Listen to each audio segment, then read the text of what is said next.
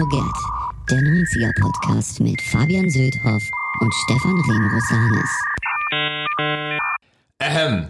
Yo, I'll tell you what I want, what I really, really want. Nämlich, take it away, Fabian. Eigentlich müsst ihr sagen, what is Sigge Sigger? Eigentlich wollte ich auch einsteigen mit. Auf die Schnelle, auf die Schnelle machst du hier eine Riesenwelle. Eingebildet, arrogant, findest dich auch noch interessant. Das wollte ich dir wie immer schon mal sagen. Ja, ja, jetzt, äh, je mehr Folgen wir draußen haben, äh, äh, desto mehr Feedback kommt natürlich auch. Und wir kommen ganz schön arrogant rüber. Nein, das war ein Zitat natürlich. Ein dieses Sendung prägendes Zitat.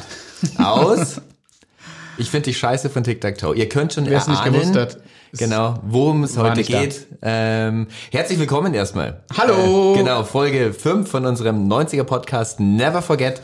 Ähm, gegenüber von mir sitzt Fabian Söldhoff, ich bin der äh, Stefan Rehm-Rosanes und heute erzählen wir euch was zum Thema Girl Groups. Also das andere große Genre mit G, nachdem wir in Stimmt. der letzten Folge über Grunge sprachen. Grunge, Jetzt genau. hätte man denken können, ach, jetzt kommt Gabba. Endlich, Geil. ja. Utz, utz, Äh, utz, genau, ins, äh, ins Planschbecken. genau. Nein, Girl Groups. Girl Groups mit, so viel können wir schon spoilern, mega Stargast. Heute ein, ein wirklicher Stargast. Also jemand, der wirklich ähm, Millionen Platten verkauft hat. Ähm, das hat, haben aber unsere bisherigen Gäste annähernd auch. Also Liquido, ja, Millionen. Äh, Mr. President sehr wohl Millionen. Fritten und Bier. Millionen Fanherzen zumindest erreicht. Er hat ja, dürfen wir eigentlich jetzt noch sagen, was er uns nach der Aufnahme erzählt hat? Bestimmt. Ja? Kannst du dich noch dran erinnern? Das war sehr Ah. viel, man hätte noch Stunden weiterreden können mit ihm. Ja. Aber es gibt ja ein verschollenes Fritten- und Das Bier. verschollene dritte Album, genau. Äh, wie hat's dir gefallen, die Grunge-Folge? Das war natürlich was ganz Besonderes für mich, weil äh, ich mit Nils Buckelberg ja auch groß geworden bin. Also der war ja meine Identifikationsfigur bei Viva. Also dieser langhaarige Schluffi. Obwohl ich weder jemals schluffig war noch langhaarig, war der mir irgendwie am nächsten, bevor es dann Viva 2 gab und natürlich diese ganze Riege von Leuten war, mit denen man sich besser identifizieren konnte. Aber dem hat man damals halt äh, auch geglaubt. Und der war auch der, äh, bei dem ich am wenigsten den Eindruck hatte, dass der einfach nur ein Skript vorliest. Also der kam mir irgendwie am authentischsten rüber. Von daher war das natürlich für mich ein großer Moment, dem äh, gegenüber zu sitzen. Hat er ja selbst auch gesagt, dass er quasi die Spielfigur der äh, äh, Texterinnen und Texter Ja, war der, genau. der Show, die ihn dann so Kantsätze und so haben sagen lassen und ja, jeden Quatsch mitgemacht hat. Genau, Genau. so stellt man sich so vor. Und das wäre auch eine schöne Erkenntnis, dass er uns nochmal den Eindruck bestätigt hat, dass da eigentlich an deren Images von den dreien, Mola, Heike und ihm, wenig gescriptet wurde. Im Grunde Ja. waren die so. Genau. Was ja auch wieder ein super Übergang zu dieser Folge ist, dass Heike nämlich schon ein Girlie war, bevor es das, das, den Begriff des Girlies überhaupt gab. Dieser Girly-Begriff, der ist mir überhaupt, es gab diese Girly-Tour von der Madonna, äh, diese sehr sexuell aufgeladene äh, Tour. Da- Das, da ist mir dieser Begriff zum ersten Mal begegnet. Und dann war ich auf meinem allerersten Konzert von den Ärzten, die hoffentlich auch noch irgendwann zu Gast in diesem Podcast sein werden. Wir arbeiten dran. Und äh, da wollte ich so ein T-Shirt haben und äh, dann hat der ähm, Merch-Verkäufer zu mir gesagt, ja, das haben wir aber nur noch in Girly. Dann habe ich mir das halt gekauft. So, das war dann mit so eine einem ganz äh, Größe. engem Bund. Ich wusste überhaupt nicht so, darf ich das jetzt überhaupt haben als Junge oder was? Oder finde ich es gerade geil, weil es ein Mädchenhemd ist oder so? Ja. Diese, also dieser Begriff ist, äh, verwirrt mich bis heute. Aber Heike Markatsch war auch äh, ein, ein Girly, hieß es damals, das ist richtig. Genau, und hat sich, wie Nils uns auch erzählte, schon äh, Bauchnabelpiercing stechen lassen, bevor es cool war. Bevor es Alicia Silverstone in... Nee, das war noch davor. Aerosmith Crying war 93, das war noch davor. There was a time. Super. Oh Gott. Super Song.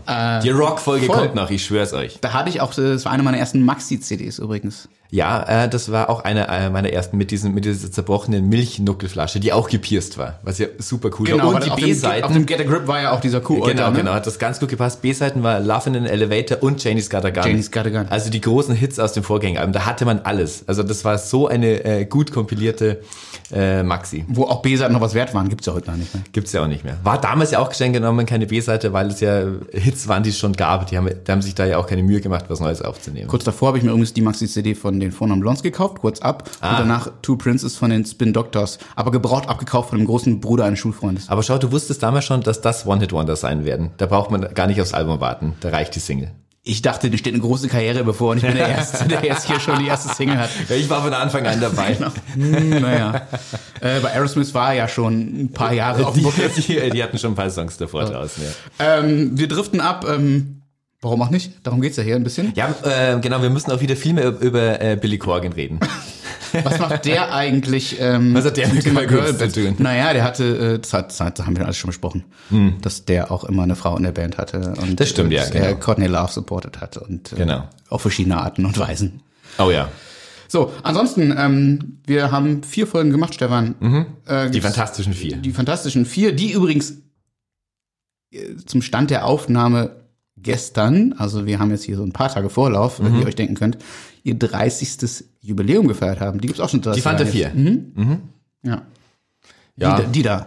Ja, die da. Die da gibt es seit 30 Jahren. Ja, okay, gut. Nehmen wir mal so hin. Mhm. Und äh, gibt's äh, aus deiner Sicht sonst noch irgendwelche Fehler, Erkenntnisse, Learnings aus den letzten Folgen, was ja immer ganz schön ist, wenn man so ein bisschen retrospektiv überlegt, ähm, wo haben wir Quatsch geredet, was hast du äh, Was mich im Nachhinein noch geärgert hat, ist, dass wir bei äh, T7 von Mr. President nicht noch mehr nachgefragt haben, äh, als sie da erzählt hat, dass sie äh, von der Redaktion von der Harald Schmidt Show irgendwie drum gebeten wurden oder es mehr oder weniger Bedingung war, dass wenn die kommen, dass sie dann auch möglichst sich nackig machen sollen, wie sie es kurz davor schon für den Playboy ja gemacht haben. Ähm, das, das, das fand ich himmelschreiend, äh, aber da, da hätte man noch mehr nachfragen müssen. Streng genommen müsste man dann sogar ja auch irgendwie die, die Gegenseite fragen. Das ist ja keine Anschuldigung oder so, aber zumindest irgendwie ein Statement aus dem Lager. Aber Und- also da finde ich, da hätte man noch mal nachfragen müssen. Das ist ja eigentlich schon ein Skandal, vor allem von so einer ähm, moralischen Instanz wie Harald Schmidt und so. Also das hat mich äh, nachhaltig noch sehr, sehr bewegt. Da hätte ich gerne noch mal die er ja immer nur nach außen hin war. Also er Ja. ist ja ähm, ähm, ähm, bei allem Respekt äh, für sein Schaffen, Werk und für seine Sendung, die ich mir auch immer gerne angeguckt habe. Na klar. Er ist jetzt auch ein konservativer Typ. Ja, das war der aber auch schon immer, oder? Also das war zumindest immer bekannt. So, dass das ist ja halt so ein, ein wertkonservativer Mensch ist. Ja, also ging aber ein paar Jahren solche dieses Sachen, Zitat rum, dass er irgendwie äh, sinngemäß das Kindererziehung Frauensache ist. Oh, ja, das ist Und natürlich. das ist so, ah, Leute, Das ist natürlich ja, 2019 oder wann es war. oder? Also ist klar, Frauensache ist aber- aber genauso Männersache. Naja, eben. Also. Darüber könnten wir einen eigenen Podcast machen. Genau. Oder ich Harald Schmidt aber natürlich auch eine sehr gute äh, Überleitung zu, äh, zu unserem heutigen Gast, Jessie von Tic Tac Toe. Dann bin ich nicht mehr da, mich am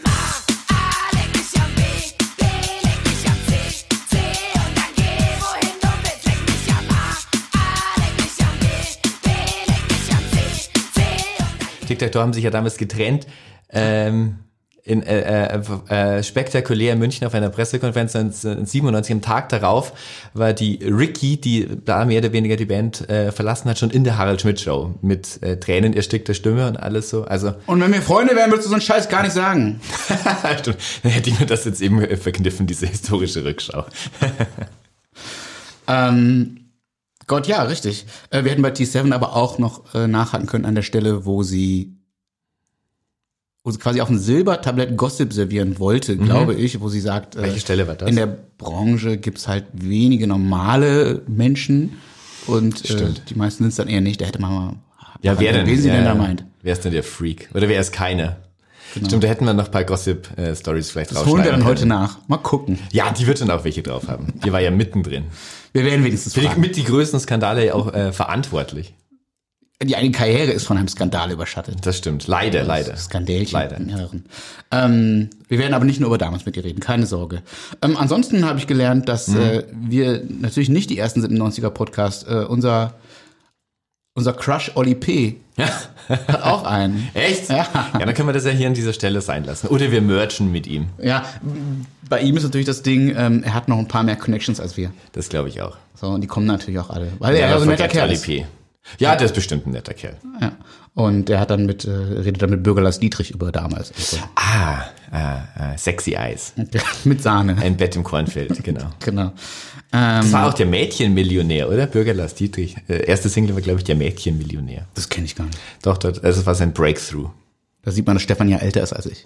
Ein halbes Jahr. Halbes, ja, das Aber es ist ein mehr. Das, war- Ich hatte früher Viva an MTV als du. Das ist, glaube ich, der viel, das ist die äh, viel stärkere Distinktion. das stimmt und mir ist auch jetzt in den vergangenen Tagen noch eingefallen, dass wir damals Viva gar nicht direkt hatten.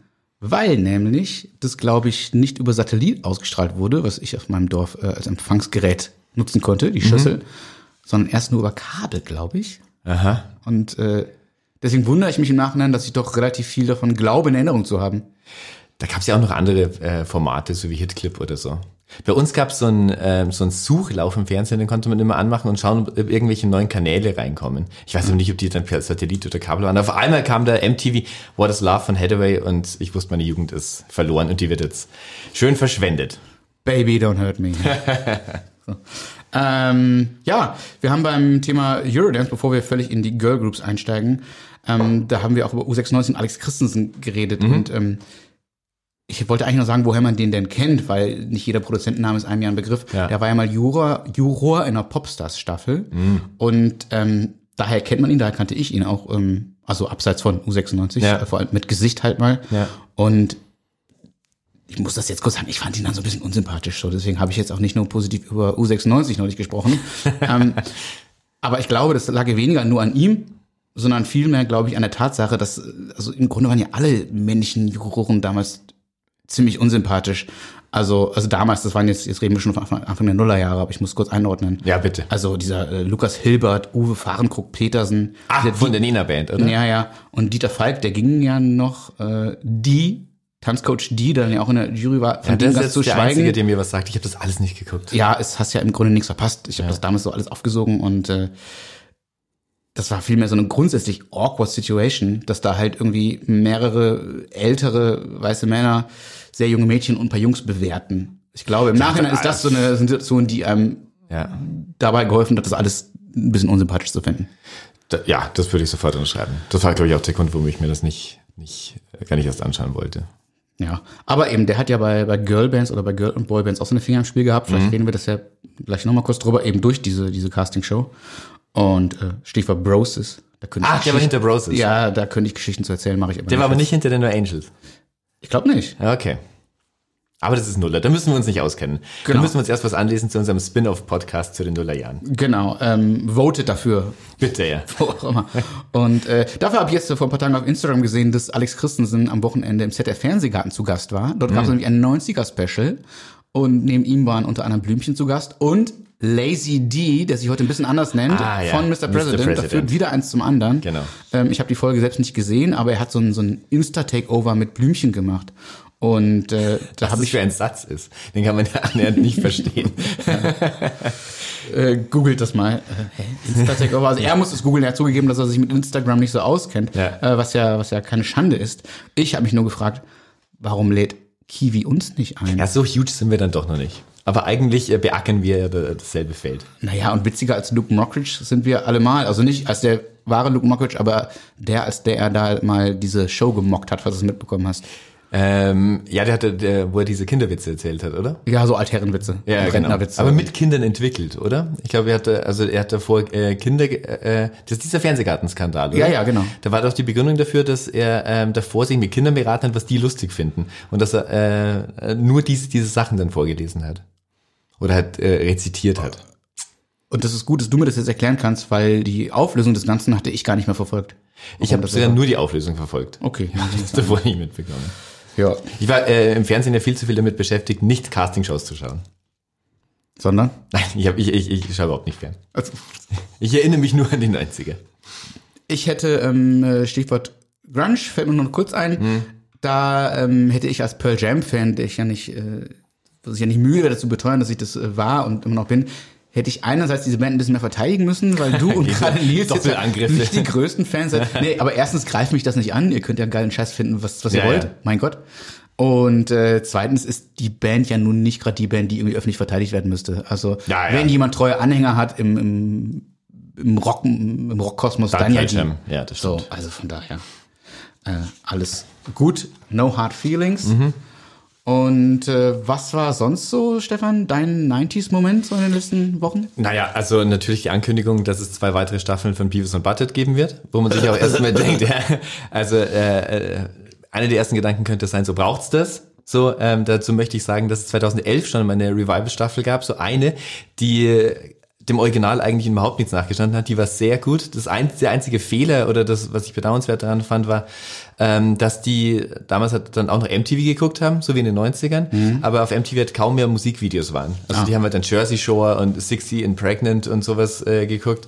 Ähm, lauter so Sendungen, die mir nichts mehr gesagt haben. Und wenn sie mal äh, Popvideos kommentiert haben, dann waren das tatsächlich Pop-Videos, also von Katy Perry oder MGMT oder LMFAO. Wieso haben die denn eigentlich alles nur so, so Buchstaben, äh, also so, so äh, äh, Initialnamen?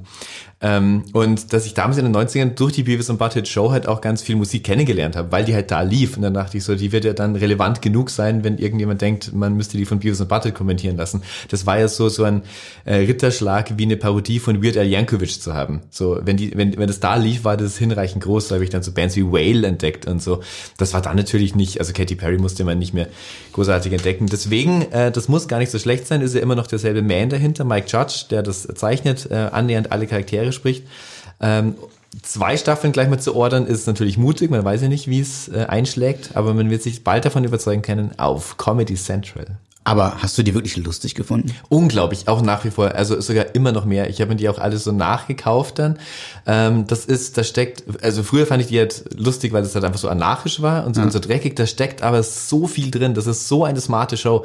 Da ist so viel Subversion drin. Da ist auch hinter allem ein riesiges Herz. Also das ist eine ganz, ganz liberale ähm, Sendung, die viel, viel smarter ist, äh, als, als man eigentlich denkt. Das ist so, wer, wer, wer sich jetzt zum Beispiel gerne Big Mouth oder so auf, äh, auf Netflix anschaut oder so, das sind eigentlich so die geistigen Vorreiter von dem. Das war schon, ähm, das war, es war eine gute Schule, möchte ich sogar sagen. Ich finde, dass das, das Beavis und Butthead pädagogisch wertvoll sind, weil es viel mehr ist als he said und, und she said und äh, Das habe ich damals nicht kapiert. Schimpfwörter. Genau, das habe ich damals, damals fand ich es nur dafür natürlich gut, also weil das halt so Mhm. ein Gefluche war und weil es natürlich auch auf Englisch war, bis es irgendwann, glaube ich, gab es auf RTL 2 sogar eine deutsche Übersetzung, die Mhm. äh, für den Arsch war.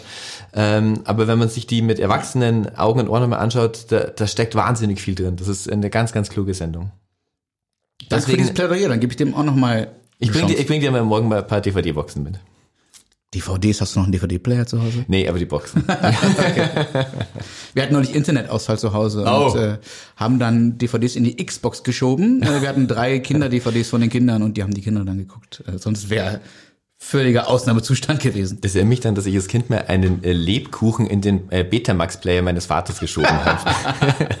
da war dann ein großes der? Hallo. Äh, ich Oder ich weiß nur, dass, dass sich mein Vater bis heute daran erinnert. Also ich scheine da äh, ähm, Eindruck hinterlassen zu haben. Der Lebkuchenmann. Dein 90er-Moment, äh, Fabian. Die 90er sind ja plötzlich überall, das wussten wir schon vor, deswegen haben wir diesen Podcast gegründet. Aber wenn man sich dann einmal mit sowas beschäftigt, sieht man es und hört man es ja an jeder Ja, Ecke. ja. Das ist so, wie wenn man irgendeinen Urlaub irgendeine, in irgendeine in irgendein Land plant, plötzlich hört man es über den Nachrichten. Ja, die du fährst nach Australien und da 23. brennt der Busch und sowas. Ja, das stimmt, genau. Und genau, Ja. ja, ja, richtig. Ja. Und ähm, abgesehen davon habe ich vor einiger Zeit mit meiner Frau Leaving Neverland gesehen. Oh. Diese äh, fragwürdige Jackson-Doku mit Mhm. den zwei mutmaßlichen Opfern. Da steigen wir jetzt lieber nicht ein. Das ist ein Thema für eine eigene Folge. Oh ja. War aber ein ziemlicher Downer, so viel kann ich sagen. Ja. Und äh, aber auch was Schönes. Ähm, wir haben, ich sprach ja schon über Fernsehen mit den Kindern. Wir sind äh, mit wir meine ich diesmal wirklich nicht nur die Kinder, sondern auch meine Frau und ich große Fans der Filmreihe Hotel Transsilvanien. Schaut's euch an, schmeißt euch weg. Und damit meine ich nicht nur Stefans Familie, sondern euch alle da draußen. Und ähm, da gab's schon, äh, also Musik spielte da immer eine zentrale Rolle, wenn diese Monster und Vampire und so da gemeinsam tanzen und rappen und so.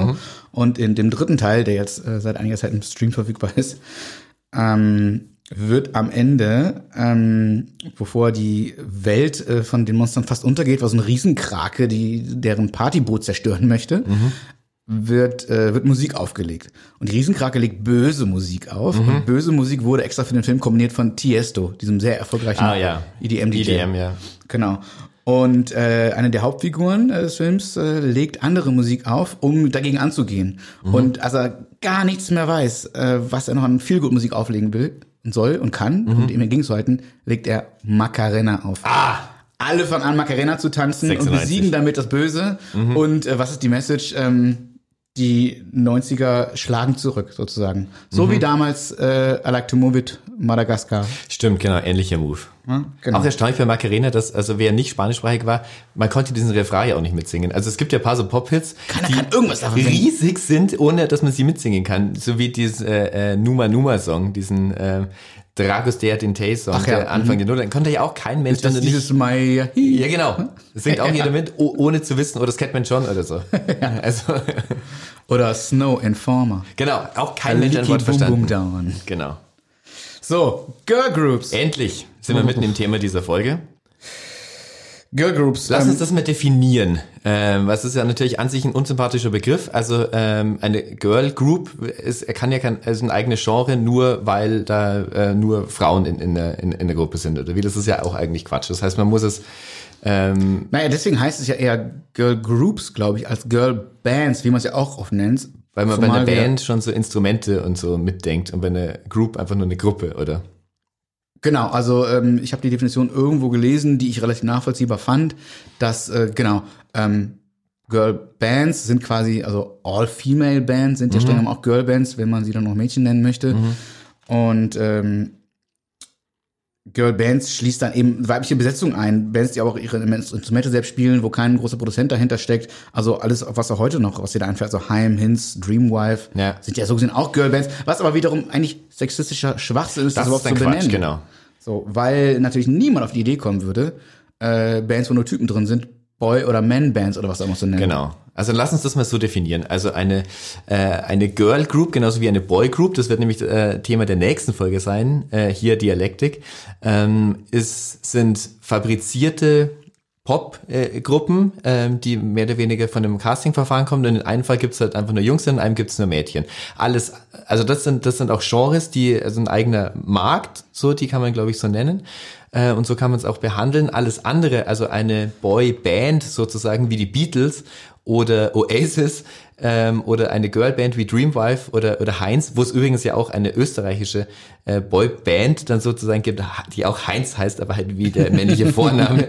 so, das ist also dann, äh, das, das, das finden wir Quatsch, weil da geht es ja dann wirklich nur um das reine Geschlecht der, der Mitglieder Genau. oder Mitgliederinnen. Das ist natürlich Quatsch. Das heißt, wir kümmern uns jetzt hier um die reinen Pop-Produkte, die auch nur so funktionieren, indem da Projektionsflächen für Teenager ähm, ge- geschaffen werden in Form von lauter Frauen oder, oder lauter Männern und ist völlig kommerziell ausgerichtet, sehr auf, auf Radio und auf Playlists äh, aus. Es geht nie darum, dass äh, jemand aus diesen jeweiligen Gruppen Instrumente spielen kann. Es sind meistens so Vocal-Gruppen, äh, wo auch Aussehen eine ganz, ganz wichtige Rolle natürlich spielt und Vermarktbarkeit und Images. Also ähm, Gruppenmitglieder, die, ähm, die, denen, denen gewisse Rollen zugeschrieben werden.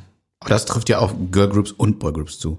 Ja, Gibt es irgendeinen Unterschied außer dem Geschlecht? Ich würde sagen nicht. Wenn dann vielleicht noch in der Zielgruppe, obwohl das auch, glaube ich, die Zielgruppe in, bei, in beiden Fällen ja immer auch äh, eher Mädchen, glaube ich, waren.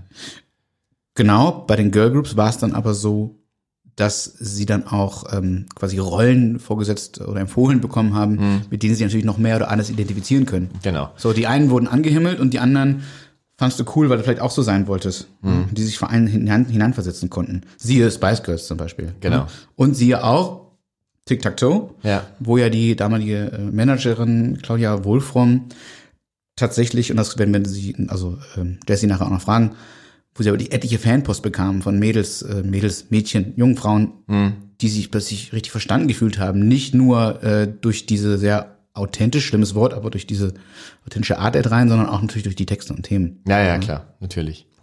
Es gibt da auch, äh, das werden wir gleich in unserer beliebten Szeneliste sehen, es gibt natürlich sogenannte Fuzzy Edges. Also wir reden jetzt nicht nur über die, die reinen äh, Pop-Produkte, sondern gibt es natürlich auch ähm, Einzelfälle, die, äh, wo die Mitglieder selbst ihre, ihr Material geschrieben haben und die viel glaubwürdiger waren. So. Also es ist uns ja auch ein Anliegen, euch an, an, an gute Musik zu erinnern. Genau, wir spielen aber nichts, das wir völlig scheiße finden. Genau. Es sei denn, es war so erfolgreich, dass man nicht drum rumkommt, nicht es zu erwähnen. rumkommt, genau. Wir machen vielleicht mal einen kurzen historischen Abriss, wo dieses äh, Genre überhaupt seinen Ursprung hat, wenn man es dann als Genre bezeichnen kann. Das geht nämlich schon 100 Jahre zurück. Ursprünglich, ähm, also sein, sein Ursprung findet das in ähm, weiblich besetzten A Cappella-Chören im US-Jazz der 20er. Die erste richtig weltbekannte Gruppe aus dieser Zeit waren die Andrew Sisters und die kennt ihr auch, äh, weil immer wieder mal deren Song, ein, ein jiddischer Song auf jiddisch gesongener Song, bei mir bist du schön, äh, immer mal wieder in Filmen und Dokumentationen vorkommt. Das habt ihr sicher schon mal gehört. Der war damals für ein jüdisches Musical geschrieben. Die hat noch einen weiteren Hit, der hieß äh, Rum and Coca-Cola. Das finde ich schon mal nicht schlecht. Ähm, in den 50ern gab es dann die Cordettes, die hatten Mr. Sandman und Lollipop. Das sind ja auch äh, Evergreens, die es bisher ähm, gab. Ähm, und dann in den 60ern natürlich der große Durchbruch dieses, äh, dieses Marktsegments über, über die ganzen Soul-Nummern, die mehrheitlich ja von, von Motown damals kamen, also diese, Also aus Detroit heraus. So. Genau, diese mehr oder weniger äh, austauschbaren Gruppen, weil bei ähm, Motown war ja so, da gab es so ein großes Songwriter-Duo, die Holland-Brüder und der Dozier und die haben äh, mehr Dexter Holland, der Typ Nein, die Offspring, Offspring, nein. sein Opa. Ich, ich glaube auch das nicht. Aber, wahrscheinlich- aber wahrscheinlich haben die alle niederländischen äh, Ursprung zumindest. Die haben mehr oder weniger alle, das war so eine Hitschmiede, die haben Fließbandarbeit, Hits für alle diese Künstler geschrieben. Ähm, es war mehr oder weniger äh, eine Band oder so ein Kollektiv, die da in diesem Hitsfield-Studio war, um das alles aufzunehmen. 24 Stunden Betrieb, die, die wurden regelrecht verheizt, die wurden auf Tour geschickt, schnell wieder zurück, völlig äh, ausgelaugt, dann waren schon die, äh, die nächsten Songs vorbereitet und geschrieben, die mussten es nur noch mal singen, um dann gleich wieder auf Promotour zu gehen. Also purer Kommerz sozusagen. Absoluter Kommerz, absolute Kommerz. Da war, äh, das hat sich dann mit so, es gab natürlich äh, da auch Aufnahmen von Marvin Gaye und so, What's Going On, also große sozialpolitische Statements, die, die, die wichtig waren, aber sonst war das eine reine Popschmiede natürlich. Auch wieder ähm, das, das, das Image der, der, der Schwarzen, das da verkauft wurde, war ja auch so gedacht, um äh, das einem weißen Publikum gefällig und verständlich zu machen. Also, dass, dass, dass man die alle immer in Anzüge gesteckt hat und alles so und, und so ein, ähm, so, so ein, gro so, ein- so ein äh, Bildungsbürgertum-Touch irgendwie gegeben hat. Und ganz viele von denen aber sagen, dass die aber eigentlich so aus dem Ghetto kamen und dass, dass die, dass, ähm, dass das damals noch nicht so selbstverständlich war. Aber das war halt so, das, so wollte man den Schwarzen halt auch sehen. So ein bisschen wie sich Malcolm X, wenn das nicht zu weit führt am Anfang, gegeben hat. Ich habe wow. neulich erst einen Film gesehen, wo er erst versuchte ja, sich im Grunde an das, das Outfit und, und Gestus und Habitus der, der Weißen anzupassen. Genau, also um jetzt die überhaupt- Haare heller gefärbt, Genau, um anerkannt zu werden, um überhaupt äh, Gehör zu finden. Und so war das damals auch so eine Form von Autorassismus und zugeschriebenem Rassismus. Also einfach ähm, äh, möglichst brav halt auch einfach rüberkommen und diesem Image des wilden Schwarzen und so diesem ganzen Kack irgendwie zu, zu widersprechen. Also und es hat aber auch funktioniert. Also das kam ja sehr gut an in der, äh, in der ähm, US-amerikanischen Bevölkerung. Also was auf Motown kam, ist ja bis heute im ähm, äh, Pop-Konsens in den USA. Und da kamen ja auch tolle Sachen raus. Das kann man gar nicht, also das, äh, das äh, Supremes ist ja eine gigantische, also wie viele herausragende Songs gab es von den Supremes? Die Marvelettes damals, Martha and the Vandellas, ähm, das waren die Girl-Groups, die es damals gab. Ähm, auf anderen Labels kamen dann die Ronettes, ähm, hinter denen ja Phil Spector war mit seiner unfassbaren Frisur, dieser, dieser Killer, äh, die auch die Crystals hatte mit äh, äh, der Do Ron Ron, auch ein toller Hit. Und die Gott, ja, Ronettes Wahnsinn. natürlich Be My Baby, der unter Umständen beste Song überhaupt. Also sagen Brian Wilson, Paul McCartney, ähm, besser geht's eigentlich kaum. Die Shangri-Las, Leader of the Pack, so das erste äh, Mini-Musical äh, in als äh, in Songform. Die Shirelles, Will You Still Love Me Tomorrow und die Flirtations. Niemand kennt die Flirtations. Die Flirtations sind aber eine ganz, ganz äh, tolle 60er Soul äh, Girl Group. Ähm, deren, die haben einen Weihnachtssong, der war damals nur eine B-Seite, hat keiner gekauft. Christmas Time is Here Again. Der schönste Weihnachtssong überhaupt. Es ist nicht mehr lange hin. In einem halben Jahr ist schon wieder Weihnachten. Schöner als Last Christmas. Last Christmas kann, der kann, damit kann ich überhaupt nichts anfangen. Das ist ein, es geht nicht besser. Das ist der ganze Zauber von, von Weihnachten eingefangen in einem Song. Christmas Time is Here Again von den Flirtations. So, das waren die 60er. In den 70ern. Waren ja auch die Anfänge von den The Bands, wie man hier nachhören kann. Ja, ja, aber natürlich auch The Beatles, The Kings, Na The, Who, klar, The Rolling da Stones. Mhm. klar. Das war ja auch so ein Revival dann in den, nur in, in den 70ern. Die Pointer Sisters, die auch erst in den 80ern wirklich groß wurden. Die Three Degrees mit ihrem, ähm, mit ihrer Schmalzette, When Will I See You Again. In den 80ern dann Bananarama, die äh, zumindest noch so, die eine klassische Girlband waren. Und die anderen großen äh, Bands aus den 80ern, die nur aus Frauen bestanden, die Bangles oder die Go-Go's oder so, da muss man schon wieder aufpassen, weil die, ähm, die haben ihr Material auch oft selber geschrieben und haben vor allem die ganzen Instrumente selber gespielt. Also das geht dann eher wieder so in Richtung Hole und Dreamwife. Ein abs absurdes Beispiel aus den 80ern war noch Vanity Six, diese Band von Prince, die der zusammengestellt hat, ähm, weil, weil es ihm immer wichtig war, äh, auch mal selber so der Mastermind hinter einer Band zu sein. Nur so auf sexy gemachte Frauen, die auch eigentlich immer nur über Sex gesungen haben. So. Das war Von Männern so Genau, von. Prince. Alles von Prince natürlich geschrieben und gemacht. In Deutschland äh, in den 90ern, aber vor allem natürlich die Band Tic Tac Toe. über die wir gleich ausführlich sprechen werden, bevor wir jetzt bei den 90er Girlbands angekommen sind. Girl Groups, Entschuldigung, wir müssen uns selbst korrigieren. Genau. So, wir kommen zu unserer Liste wie nennen wir die denn überhaupt? Zehn herausragende Girl Group Songs aus den 90ern. Herausragend, äh, besten ist vielleicht ein bisschen zu absolut, aber Ja, aber eigentlich schon. wichtigsten, Ja. nennenswertesten, bekannt sind sie ja allemal, alle Genau. sehr. Und an denen äh, könnt ihr nämlich auch gleich so eine Entwicklung absehen. Also dass die noch am Anfang, Anfang der 90er viel, viel glaubwürdiger waren und äh, auch nicht von entsprechenden Girl Groups kamen, also so wie wir sie gerade eben definiert haben, sondern durchaus von Girl Bands, also Gruppen, die aus keinem Castingverfahren zusammengefunden haben, ohne alberne Tanzchoreografie, äh, nichts gegen Tanzchoreografien, aber ihr wisst, was ich meine, ähm, die ihre Texte noch selbst geschrieben haben und so, aber so wahnsinnig erfolgreich waren, dass dadurch eben alles dann so krass kommerzialisiert wurde und immer, immer weißer und immer mehr Plastik wurde und als sich erst dann eigentlich zu dieser, zu dieser Definition, mit der wir hier arbeiten wollen, gefunden hat in der zweiten, in der zweiten 90er Hälfte. In der ersten 90er Hälfte ähm, waren Popbands, die nur aus Frauen bestanden haben und sehr groß waren, nämlich noch viel, ähm, viel unabhängiger, viel viel echter, viel realer und die die, die mit der wir am, äh, mit der Gruppe, mit der wir ansteigen wollen, war in vielerlei Hinsicht ähm, ein äh, Pioniere in, in ganz vielem. Also nicht nur was irgendwie äh, Women in a Band irgendwie darstellt, sondern vor allem auch was Hip Hop ist, was man, äh, also was ja bis heute ein ein krass männerdominiertes Genre ist, aber eine der aller aller ersten und wichtigsten und größten und besten Rap Bands, die es gab, war natürlich Salt and Pepper. Yes. Let's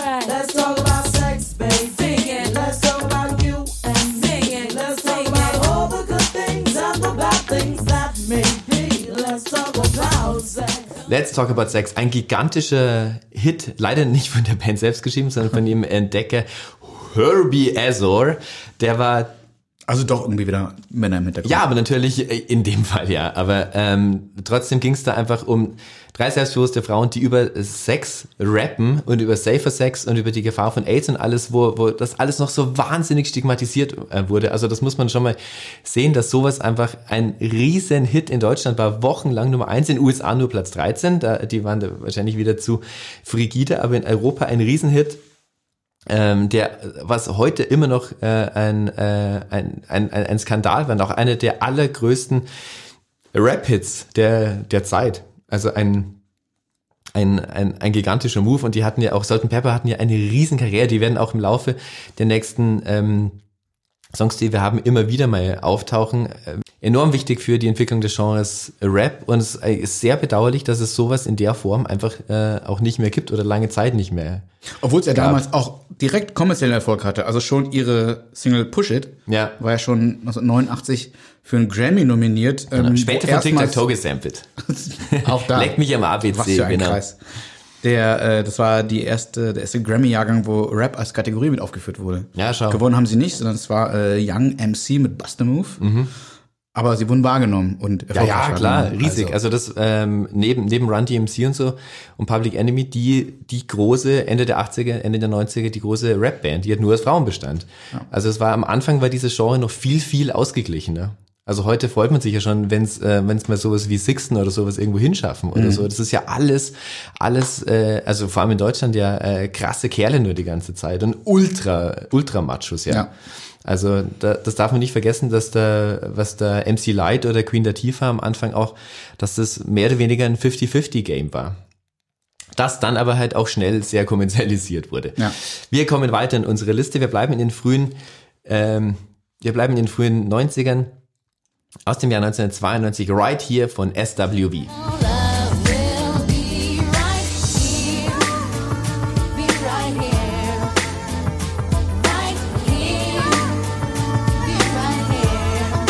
An denen ist lustig, dass ähm, SWV eine Abkürzung ist für Sisters with Voices. Wenn die die Spitznamen der Bandmitglieder genommen hätten, nämlich äh, Touch, Lily und Coco, dann wäre es wieder TLC gewesen. Die kommen nämlich auch gleich. So, die, das war der Song, der die Leider Band auch in. Deutschland äh, gebreakt hat. Erst die vierte Single äh, aus ihrem Album damals und ein Remix ist nämlich ein, ein, ein Mash-up mit Human Nature von Michael Jackson. Deswegen wahrscheinlich auch so krass erfolgreich. Es gab noch einen Remix nur für England, auf dem Pharrell schon gerappt hat, 1992. Also wie lang der schon im Game ist, ist auch unglaublich. Wie alt war der denn da? Da war der wahrscheinlich noch sehr jung. Aber Pharrell ist auch viel älter, als man denkt. Das sieht einfach immer nur so fantastisch jung aus. ne? Ja, ja. Ja. Der, also wenn du mir jetzt sagst, der ist kurz vor 50, dann glaube ich dir das sogar. Ja, das bestimmt. Obwohl er echt nicht danach aussieht. Ähm, mit der großen Karriere hat es dann zumindest in Europa nicht äh, geklappt und in den USA ist es mittlerweile, sind die natürlich auch in so einer Recyclingwelle. Letztes Jahr haben die dann sogar, also das ist dann schon fast wieder Verzweiflung, aber wenn es ihnen Spaß macht, mit Salt and Pepper gemeinsam eine Fernsehsendung gemacht, Ladies Night. Also man schaut natürlich dann, wo man, wo man bleibt. Ich warte ja immer noch sehnsüchtig wirklich auf das Salt and Pepper Comeback. Und der Song von, äh, also Right Here, spätestens beim Refrain hatten ja jeder im Ohr. Ja. Als ich ihn jetzt nochmal gehört habe für die Sendung, klang er mir aber auch sehr 80er-mäßig fast schon. Ja, eben also wegen, so, äh, wegen Human Nature von Michael Jackson. Genau, also ich dachte da auch an Nene, Nene Cherry und sowas, ne? Und, Ja, ja. Nee, nee, 92 war's, ne? Ja. Nee, nee, Cherry. Nee, nee. So, jetzt kommen wir zur, ähm, zur größten US-amerikanischen äh, Girlgroup der frühen 90er. Der Wahnsinn. Gewaltig. Da könnte man Bücher drüber schreiben. Da muss man sich jetzt echt kurz fassen. Es geht natürlich um, wir haben es gerade eben schon erwähnt, Tender Love and Care, TLC.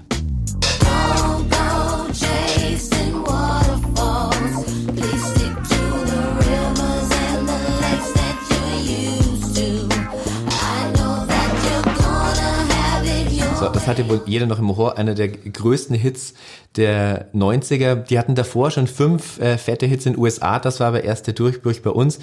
Wie kam es zu diesem Namen? Das ist auch ganz lustig. Also auf der einen Seite diese, diese äh, in USA gewöhnliche Abkürzung für äh, Tender Love and Care. Allerdings hat das hier auch was mit den Initialen zu tun. Da war in der Ursprungsbesetzung, ursprünglich ist diese Band to, ist, äh, ursprünglich ist diese Band Second Nature und hat bestanden aus drei ähm, Mitgliedern, aus einer Tion, einer Lisa und einer Crystal. So, das war TLC.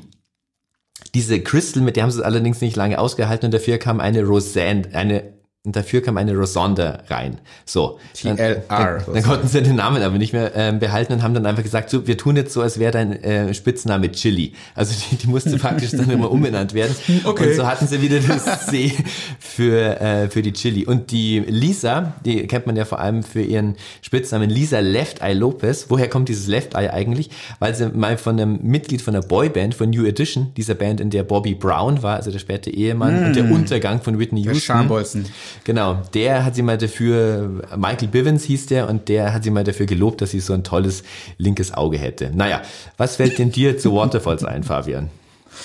Ähm, ja, war definitiv der größte von vielen, den sie hatten. Also äh, mit Creep hat sie eigentlich Mhm. Angefangen. Red Light Anfang Special, ein- ja. 91 schon. No Scrubs. Ähm, Waterfalls No Scrubs waren die Riesendinger in Deutschland. Ähm, das war total ähm, erfrischend und erleichternd. Das Ja. war so völlig positiver Vibe. Nicht, dass man von denen jemals was anderes erwartet hätte. Aber ähm, was mir höchstens dazu, nicht höchstens, sondern neben vielen anderen Dingen auch noch einfällt, ist, äh, da hatten wir auch drüber gesprochen, dieses Video. Ja, ja, dieses, mit diesen CGI-Effekten. Das hatte ich äh, so ein bisschen, das, dass du gesagt hast, Ich fand, da, da waren die ja in diesem Wasserfall und die waren ja dann selber so als Wasser, wie sie da getanzt haben, so wie man damals halt noch animiert hat. So, das sah eigentlich so aus wie der T-1000 in Terminator.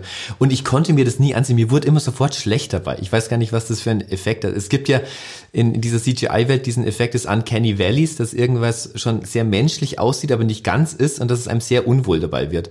Und irgendwie, ich konnte mir, also ich bilde mir halt immer, wenn ich dieses Video gesehen habe, konnte ich am anderen Tag nicht in die Schule gehen. Weil es mir das heißt schlecht Uncanny. Valley, okay. Genau. Ich habe gedacht, das ist so ein ähm, äh, ein Blick in einen Raum in Mhm. voller Ungewissheit, wo nicht weißt, was da passiert. Und ich dachte, du meinst diese anderen, andere Art von typischen 90er-Videos damit, ähm, wo alle in so einem illuminierten, glitzernden Raum stehen. Äh, in Jamiroquai-Videos war das nämlich auch der Fall. Mhm. Ja. Und äh, ich glaube, Missy Elliott hatte sowas mal und da ging vor einem Jahr oder so so ein Meme rum. Mhm. Ähm, Remember those 90 Videos? Und dann war das eigentlich ein Blick nur in so eine Käsereibe rein. Weil die auch so aussieht. Weil die alle in diesem, ja stimmt. Virtual Insanity von Jamiroquai war auch sowas. Ja. Da wurde es mir auch immer schlecht. Vielleicht mag ich auch einfach die Farbe Grau nicht. Die war, war, aber, beiden war sehr, aber auch geil, da hat man sehr einfach prägend. Videos, Videos reingezogen. Ähm, und äh, das Meine- Geile fand ich bei denen auf, dem, auf das Artwork, so von der ersten Platte noch. Das ist ja, da sieht man, dass man im Fernsehen sozialisiert wurde. Das, das waren so die 90er für mich. Diese bunten, weiten Klamotten. Genau. Das aussieht wie der Fresh Prince von Bel Air. Die erste TLC noch, genau. Die, genau, ja, genau. richtig. Die waren halt auch so dankbar, weil es halt auch so äh, Skandale bei denen gab. Also diese Left Eye, das war ja so die Rebellin der, der, der Band, die hat mal ihrem damaligen Freund, weil er sie angeblich ver, verkloppt hat, völlig zu Recht die Turnschuhe angezündet in der Badewanne, also sogar noch kontrolliert. Trotzdem äh, ist dieses, äh, ähm, hat das ganze Haus dann vorher gefangen, das ganze Haus wird irgendwie abgefackelt.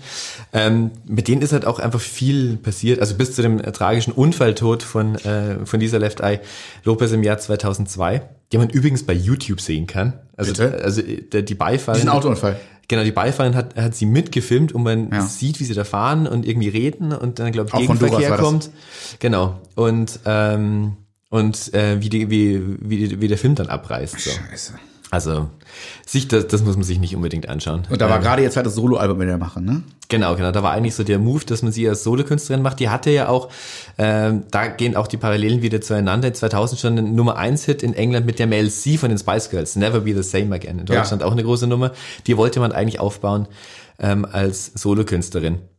Mit Heal C ist es dann nicht mehr großartig weitergegangen. Ähm, die haben mehrere Comeback-Versuche, auch ganz komischer Art. Die hatten Also ein Album kam ja direkt noch Genau, mit eins Songs von kam ihr noch, genau. Und dann war es vorbei. Also die konnte man ja auch nicht ersetzen. Dann haben sie ähm, so zehn Jahre später versucht, mit einer Fernsehsendung ein, neu, ein neues Bandmitglied zu casten. Are You the Girl? Das war zumindest so die Prämisse dieser Sendung. Aber am Schluss haben sie dann gesagt, ja, wir können die Lisa sowieso nicht ersetzen. Dann gab es nur so eine gemeinsame Single mit diesem, mit der Gewinnerin, einer sogenannten Tiffany Oh So Crispy Baker. Was für ein Name. Was für ein, was für ein unglaublicher Name. Also natürlich ein Spitzname, aber immerhin. Und die Single, die ist dann noch nicht mehr in Amerika in die Top 100 gekommen. Also dann gab es 2017 noch ein Album, das dann wieder TLC hieß, wie man es ja dann oft nach so einer langen Pause macht, nochmal so ein äh, so ein Empowerment-Titel, so wir sind TLC, auch wenn das L nicht mehr irgendwie dabei ist. So Comeback-Alben heißen ja oft genauso wie die Band, wenn es nicht das Debütalbum sowieso schon war. Und da gab's dann also ein grauenhaftes Artwork, nur mit so einem Schriftzug in ganz grellen Farben. Und für den Europamarkt gab es dann noch eine zweite CD dabei, wo neu aufgenommene Versionen ihrer alten Hits drauf waren. Also das ist dann schon wirklich fast wie, wie so Oldie-Bands einfach noch touren. Also sicher dann wirklich verramschen. Also, Leider ja, aber das ändert nichts daran, dass sie die Best-Selling American Girl Group of All Time sind. Selbstverständlich. Und Also- Second Best Worldwide nach den Spice Genau. Girls. Warum du das auf Englisch sagst. Weil ich mir aufgeschrieben habe, kopiert irgendwo her und äh, gar nicht weiß, was ich eigentlich sage. Ähm, ich wollte uns so ein bisschen so einen internationalen Anstrich geben für die drei Hörer, äh, die vielleicht aus Versehen aus Brasilien, Südafrika genau. oder Kanada zugeschaltet haben. in unserem Auslandsfunk. Genau. So, wir bleiben in den USA. Ähm, wir reden über eine Band, die eigentlich so, die man durchaus in einem Atemzug auch mit Salt and Pepper nennen kann, die von Anfang an auch dabei waren, allerdings kein Rap-Trio, sondern ein reines Vocal Harmony äh, Trio. Viele Hits auch schon davor, aber den, den wir jetzt anspielen, war der, der auch in Deutschland der allergrößte war. Don't Yes. Let Go von On Vogue.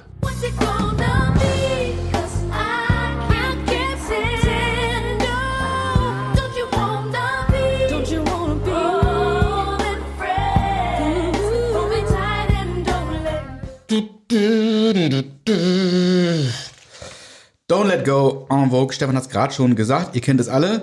Dieser Song ist im Oktober 1996 erschienen. Und zwar auf dem Soundtrack von Set It Off. Hast du den gesehen? Nein, nein, nein. Mit äh, Queen Latifah und Jada Pinkett Smith. Ah, ähm, von, äh, das ist Smith. dass sie erst sagen, genau, die Frau von Will Smith. Ähm, Ja, ja. Das wurde sie dann irgendwann, sie war vorher schon eine renommierte Schauspielerin. Ähm, zur Einordnung hilft vielleicht trotzdem. Äh, über die habe ich übrigens gelesen, dass die auch, ich wusste es nicht vorher, ähm, in einer Metal-Band singt oder gesungen hat. Echt? Wicked Wisdom. die war mal als Support für Seven Dust unterwegs und haben beim Ozfest 2005 sind sie aufgetreten. Wow. Das, also ich habe es noch nicht angehört, aber unbedingt nachholen. Das, das, will ich, das will ich mal nachholen. Was man auch nachholen muss, äh, wollte ich bei der Anmoderation noch sagen, wer es nicht weiß, äh, es gab ja einen gemeinsamen Song von Salt and Pepper und äh, On Vogue, What a Man, Genau. was mehr oder weniger ein Remake ist von dem obskuren 68er Oldie What a Man von Linda Lindell. Hört euch das mal an, das ist eigentlich identisch. aber erfolgreicher in der neuen Version. Viel erfolgreicher, ja. Und, und ein großartiger Song natürlich in beiden, in beiden Fassungen. In äh, Set It Off äh, ist deswegen auch doppelt interessant für diese Folge hier, weil Frauen darin die Hauptrolle spielen. Sie werden zu Bankräuberinnen. Also nicht, dass ich das gut heißen möchte, dass irgendjemand Banken ausraubt. Aber wenn dann. Aber wenn dann Frauen, ja. Äh, also im Grunde ein sehr feministischer Actionfilm, weil die Frauen darin so ein bisschen aufbegehren und sich nicht mit ihrer Unterdrückung abfinden wollen, leider eben nur mit den falschen Mitteln. Ähm, den Figuren darin geht es nämlich heute noch so wie viel zu vielen Frauen. Also die eine wird vom Chef aus der Bank geworfen, weil äh, in dem Falle, weil sie einen der anderen Bankräuber flüchtig kannte und natürlich dann gleich verdächtig ist. Die drei anderen, die haben unterbezahlt beim Reinigungsdienst gearbeitet. Die eine ist lesbisch, die andere alleinerziehende Mutter. Also alle haben so ihre leider ihre Stereotypen, aber auch ihre Päcklein zu tragen. Ja. Die dritte verlegt ihre Eltern und den jüngeren Bruder und alle sind chancenlos und eben auch Opfer von Rassismus und Sexismus. Mhm. So und dann rauben sie halt diese Bank aus. Wie gesagt, das ist so ist kein Weg. Ich ne, don't try this at home, kids. Ja, ja. Aber ja, die Band selbst, du hast gerade selbst schon gesagt, gibt's seit, äh, also En Vogue seit 89 in Oakland, eben durch ein Casting tatsächlich aber auch, ähm, entstanden. Ähm, ihr Debüt, Born to Sing, war gleich Grammy nominiert 1990, sieben Alben und das letzte oder aktuellste, Electric Café, schien, äh, erschien 2018. Das war das erste seit 14 Jahren. ja, es hat aber auch kein Mensch mehr Genau, zwei von drei Gründungsmitglieder sind dabei noch gewesen und sie sind auch auf dem äh, The Big Day, dem Album von Chance to the Rapper, zu hören. Mhm. So, also es gibt schon auch eine Brücke ins Heute, aber trotzdem waren sie natürlich diese Band von Absolut. damals. Mein Lieblingshit von denen war äh, Free Your Mind. Free your mind. Unglaublich, da gab's sogar, ähm, das hatte dann auch so ein Crossover zu uns Rock Dudes rüber, weil es dann noch einen Metal-Mix gab mit äh, wirklich saufetten getan. Das lief auf MTV immer ganz spät und hat eine der unglaublichsten Harmoniefolgen überhaupt in der Bridge. Hört da mal rein, ich habe es mir aufgeschrieben, bei Sekunde 54, immer so unmittelbar vor diesem Refrain kommt eine, das ist äh, kaum zu glauben, wie was man aus Harmonien machen kann, wie, wie, wie man drei Stimmen so zusammenpacken kann. Und was ihr auch noch kennt, ist natürlich My Lovin', You're Never Gonna Get It. Oh ja, natürlich, klar, klar. On Vogue. So, jetzt, äh, wie gesagt, die sind schon mal durch ein Casting entstanden und jetzt kommen wir wirklich in die äh, fette Kommerzwelle der Girlgroups, so wie Oh wir sie ja. heute immer noch kennen. Und wir fangen an mit der mit der allerfettesten überhaupt, die auch Dem nie wieder Song dieser Folge kann. des Genres von allem überhaupt. Genau, wir müssen ihn gar nicht anmoderieren, wir machen es trotzdem. Die Spice Girls, Wannabe. If you wanna be my lover, you gotta get with my friends. Make it last forever. Friendship never ends. If you wanna Mein Gott, ja. Also bei den Spice Girls müssen wir uns jetzt eigentlich kurz fassen. Ähm, ein, ein gigantisches Phänomen, das größte äh, britische Popphänomen seit den Beatles, äh, auch völlig rein in diese Britpop-Zeit natürlich. Die, die, also ich erinnere nur an das Union Jack Kleid von Jerry Halliwell, die Parallele zustand auf einer anderen Bühne Noel Gallagher mit seiner Union Jack Gitarre. Also die haben das, das ganze, die, die waren hier wie Mr. Bean, so die, diese, diese, diese britische Kulturexport in den 90ern mit diesem Film dann auch noch, der nicht schlecht war. Das möchte ich nochmal sagen. Es war ja auch so Versuch, nochmal so ein Beatles-Film zu sein, so ein Help-artiger Film ähm, bin ich damals extra in die große Stadt München gefahren aus, äh, aus meiner Provinz, um mir diesen Film anzuschauen und fand den ganz toll. Ja, ich war aber auch großer Spice Girls Fan, weil ich so das Gefühl hatte, da bist du wirklich Teil einer Bewegung. Das ist so groß. Also die 90er waren ja auch sehr, sehr flüchtig und sehr viele One-Hit-Wonder und so und da hatte man einfach so das Gefühl, da passiert irgendwas weltweit, das, äh, das ist so, so wie bei, wie bei Beatlemania dabei sein, äh, dabei sein. Das ist irgendwas, ganz viele Menschen begeistert. Völlig zu Recht auch. Ähm, also äh, Wannabe ja eine der äh, perfektesten Popsongs überhaupt. Erstaunlich bei den Spice Girls ist, wie kurz die dann letztlich auch irgendwie aktiv waren. Also Wannabe ist erschienen im Juni 96 und die letzte wi wichtige Single von denen, äh, passenderweise Goodbye genannt, ist schon im Dezember 98 erschienen. Danach gab es dann noch ein Album, das hat dann aber schon nicht mehr funktioniert, hat auch in seinem Chartswettrennen gegen Westlife dann verkackt. Die werden äh, große großer Name in unserer nächsten Folge sein. Also das waren äh, gerade mal so zweieinhalb Jahre, wo die wirklich kulturprägend waren. Ist aber, wie wir im Laufe dieses Podcasts sehen werden, auch bei den meisten Bands eigentlich der Fall. Also länger, es gibt diese magische Grenze von drei Jahren und danach kannst du immer noch so im Game dabei sein, bist aber nicht mehr so bestimmend. Also ähm, die wirklich imperiale Phase von, von solchen Künstlern ist, äh, ist, ist sehr schnell immer vorbei. Nirvana gab es letztlich ja auch nicht länger. Aus anderen Gründen, aber die hätten, oder Nir Oasis oder so. Zweieinhalb Jahre wirklich so tonangebend und dann noch around, aber Also halt ihr nicht Erbe so trägt schon länger als das eigentliche Wirken. Das direkte. Genau, genau. Also die gab es nur ganz kurz. Und wie groß die waren, kann ich vielleicht auch in, einem, in einer kurzen persönlichen Anekdote erzählen. 98 war ich bei Rock im Park, da ist man nicht an den Ring gefahren, sondern in viel näher liegenden Park. Und da wurde ähm, auf der Hauptbühne dich durchgesagt. näherliegend. Für mich, ja genau. Also für Leute, die näher Rock im Park, äh, näher am Ring leben, im Norden Deutschlands natürlich nicht. Aber im Süden ist man in den Park gefahren. Und da wurde äh, auf der Hauptbühne durchgesagt, äh, dass Jerry Halliwell gerade eben die Spice Girls verlassen hat. So, das war so wichtig. Da, da, da wurde natürlich auch viel gelacht. So, da waren dann, äh, keine Ahnung, 60.000 Leute und so. Und ja, was dann das jetzt für News? Aber das wurde als so wichtig Dass es überhaupt dort stattfand. Genau, das muss man den Leuten jetzt mitteilen. Da, damals natürlich auch keine Smartphones, wusste noch keiner und da war einfach so, das sind jetzt Breaking News. Das ist wie Wahnsinn. 9-11, so das Pop, das kann nicht sein. Das war eigentlich so groß wie, äh, vielleicht nicht mit so dramatischen Konsequenzen, äh, wie der Ausstieg von Robbie Williams bei That. Aber das auch ein Vorgriff auf die nächste Folge. Und jetzt äh, versuchen wir mal ein kleines Experiment. Es Ja. geht nämlich seit äh, Jahren in der Redaktion von Musikexpress geht ein Graben äh, hin, hindurch, was denn der beste Song des Spice Girls sei. Ich bin absolut der Meinung, dass es Wannabe ist. Unsere Kollegin Annette Scheffel ist da allerdings ganz andere Auffassung. Der Graben geht aber auch nur durch euch beide. in Wahrheit, Nur durch oder? uns beide. Wir hatten äh, lange Zeit eine schöne Bürogemeinschaft und wir haben uns, äh, sind uns ganz schön in die Haare gekommen über diese Streitfrage. Deswegen finde ich es unabdingbar, Annette jetzt auch in diese Sendung reinzuholen. Wir rufen die einfach mal kurz an. Hallo? Hallo Annette, das ist der Hi, Stefan. Und, und der Fabian. Fabian. Hallo. Wie schon angedroht, äh, du bist jetzt live, äh, mehr oder weniger, live in einer Aufzeichnung unseres Podcasts. Herzlich willkommen bei Never Forget, dem 90er-Podcast mit Annette Scheffel. Ihr hört Annette Scheffel. Hallo. Ähm, Hallo. Äh, wir reden gerade über die Spice Girls. ja. und- Kennst, kennst du, ne? Da sind wir ja nicht unbedingt einer Meinung. Nee, also in vielerlei Hinsicht ja, aber in einer äh, Hinsicht gar nicht. Was ist der beste Song der Spice Girls, Annette? Auf jeden Fall say you'll be there. Das ist so klar. Warum? Es ist einfach, also Wannabe ist großartig, aber Say You'll Be There ist halt einfach nochmal so viel besser.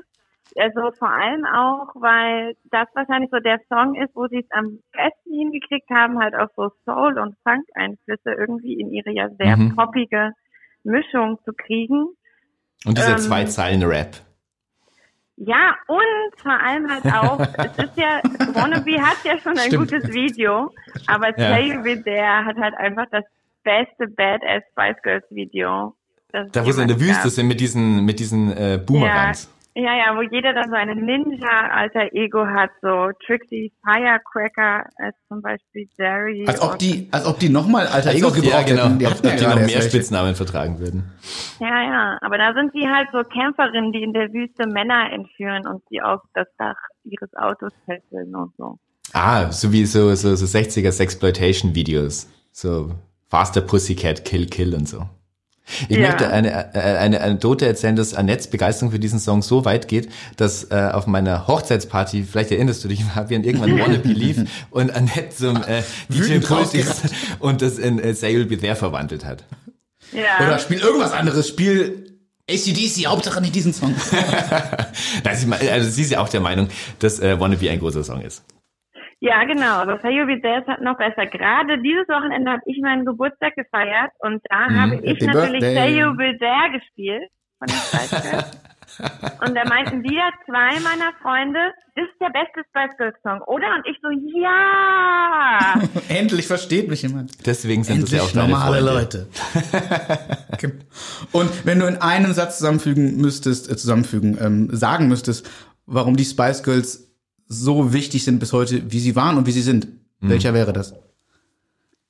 Ähm, ich glaube, weil sie es geschafft haben, Feminismus in einen, in einen sloganhaften, in eine sloganhafte Verpackung zu ähm, packen. Klingt jetzt nicht Mhm. gut, aber ist immer noch ein Satz.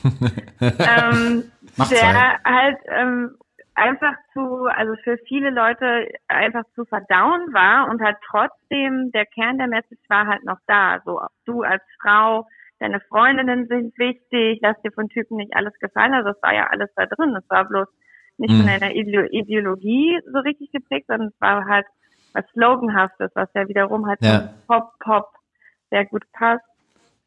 Ich glaube, ich Ja, glaube, vor allem also für junge Menschen. Also junge Menschen brauchst du ja mit Genau. keinen Theorien oder so kommen, aber du warst ja wahrscheinlich dann ein, ein sehr junges Mädchen und so und ähm, dem bringt man natürlich sowas leichter bei. Genauso wie wie man äh, einen Song wie Imagine natürlich sehr, sehr leicht fast wie ein Kinderlied hält, damit der halt einfach die Leute erreicht. Also vor allem halt junge Leute.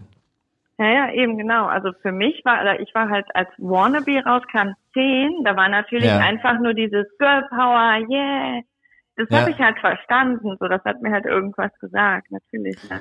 Also du würdest sagen, die Spice Girls haben ähm, dein Leben auch mitgeprägt, oder? Auf Also auch mit Fall. dein, Selbstverständnis und so. Ja, ja, auf Sehr jeden gut. Fall. Also war ja auch damals tatsächlich so die erste große Girlband, ne? Nachdem so jahrelang gab es halt Ja. immer nur irgendwie Boyband. Und Ja. da gab es halt irgendwie mal ja auch diese vier sehr verschiedenen Frauen. Da hat man halt immer auch als junges Mädchen sich halt irgendwie seine so raussuchen können, die man cool fand. Welche war denn deine? Ich war immer unentschieden zwischen Sporty und Scary Spice. ich wollte immer eine Mischung zwischen den beiden sein. Scary Spice, finde ich, hatte zumindest dann den besten Solo-Hit mit I Want You Back mit äh, Missy Elliott. Ja. Besser als alles von Mel C, obwohl Mel C natürlich dann viel, viel größer war. Scary mit- war Mel B, ne? Genau. Die fand ich auch am coolsten. Ja. Es ist aber auch eben, weil also der beste, also die beste Stimme hatte eigentlich Messi und den besten Singpart hat sie wiederum in Teo Bizarre am Ende.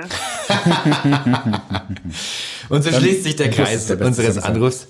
Äh, Annette, vielen Dank fürs Mitmachen. Und für deine Natürlich. professionelle Einschätzung. Danke. Bis dann. Bis dann. Tschüss. Tschüss. Tschüss. Das war Annette Scheffel, äh, sehr, sehr geschätzte Kollegin vom Musikexpress. Wir machen weiter in unserem Countdown und kommen jetzt mal zu was, wo ich äh, vermuten würde, das haben 100% von euch noch nie gehört. Bei mir war es auch nicht bekannt. Aber wir müssen ja auch mal ähm, über unseren westlichen Tellerrand hinausschauen. Wir schauen nach Asien. Da kam es gleichzeitig mit den Spice Girls eine Band, eine, eine, eine Girlband auf, die auch ähm, zusammengecastet wurde aus einer Schauspielschule mit dem Ziel der Plattenfirma, die japanischen TLC zu werden. Wir reden über eine Band, die heißt Speed und das war ihr Durchbruchshit Body and Soul.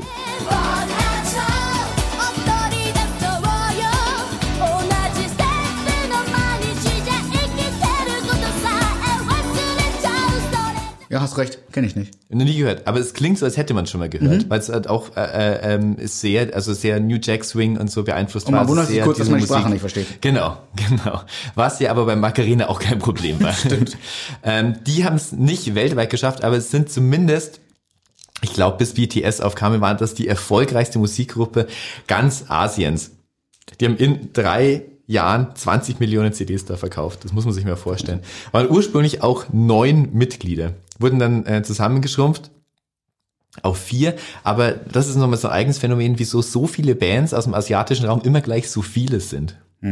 Mir hat mal ähm, Um mehrere Persona anzubieten. es gibt diese, ja, obwohl die, ja, vielleicht, wo, also da kenne ich mich nicht äh, gut äh, aus. Also oft schauen die auf äh, so Fotos ja auch sehr, sehr uniform aus. Also die Spice Girls, äh, kannt, vielleicht haben die alle verschiedene Charaktere oder so, aber oft sind die ja dann immer alle so in weiß gekleidet oder so, wie Westlife oder so. Da gab es ja auch keine so wirklichen Figuren. Mir hat mal jemand gesagt, dass es die Theorie gibt, dass, äh, dass in, äh, da wahnsinnig viele CDs einfach verkauft wurden und dass es vor allem in Japan so diese Sammelkultur so wichtig ist, dass man all diese Alben, so zum Beispiel wie das zweite Album von Rammstein, Sehnsucht, das kam ja auch mit verschiedenen Covers raus, mit den einzelnen Bandmitgliedern.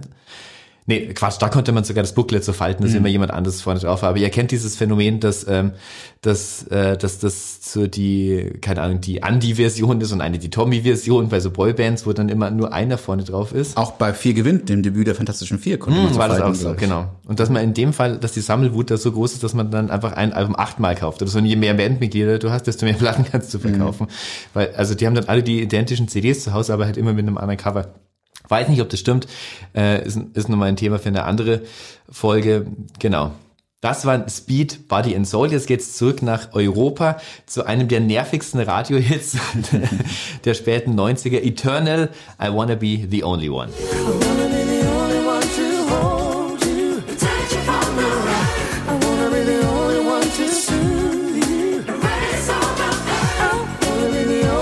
Das war Eternal, ein Duett mit Baby Winans. Der meistgespielte Song im europäischen Radio 1997. Eine der radiofreundlichsten Songs überhaupt, also voller Hooklines, also ein, ein Refrain-Part jagt den nächsten, also man kann sich dann alles dran erinnern und war eigentlich so ein 90s-Update von 60s Soul. Sowas hätte auch schon bei Motown erscheinen können und ist so, zu, also so gesehen eigentlich ein Äquivalent zu Britpop. Also einfach, was es vor 30 Jahren schon mal gab, nochmal neu machen. Die äh, wurden auch zusammengecastet in dem Versuch, ähm, sowas wie on Vogue zu sein für den europäischen Markt. Und bis heute halt die üblichen Reunion-Versuche, die kommen dann, die treten dann so Comeback-Shows in England auf und dann gibt's mal wieder hier eine Minitour, wo aber nur noch zwei der Originalmitglieder dabei sind und so. Krebsen auch so vor sich hin. Ähm, das ist was, was man über die nächste Band nicht behaupten kann. Ich glaube, die sind alle ganz gut saturiert. Zumindest ein Mitglied der nächsten Band ist, hat eine Karriere hingelegt, von der jeder, der äh, in einer Boy- oder in einer Girl Group war, und das beinhaltet Robbie Williams und George Michael, nur träumen kann. Ge ja, wobei, größer als Michael Jackson war sie nicht. Der war ja auch erstmal in so einer Band. Ähm, aber sagen wir mal, das äh, weibliche Äquivalent zu Michael Jackson. Sie könnte es immer noch werden. Sie könnte es immer noch werden, genau. Michael Jackson kann es nicht mehr werden. Sie könnte immer noch größer als Michael Jackson werden. Und das fände ich in vielerlei Hinsicht sogar gut. Wir reden von Destiny's Child.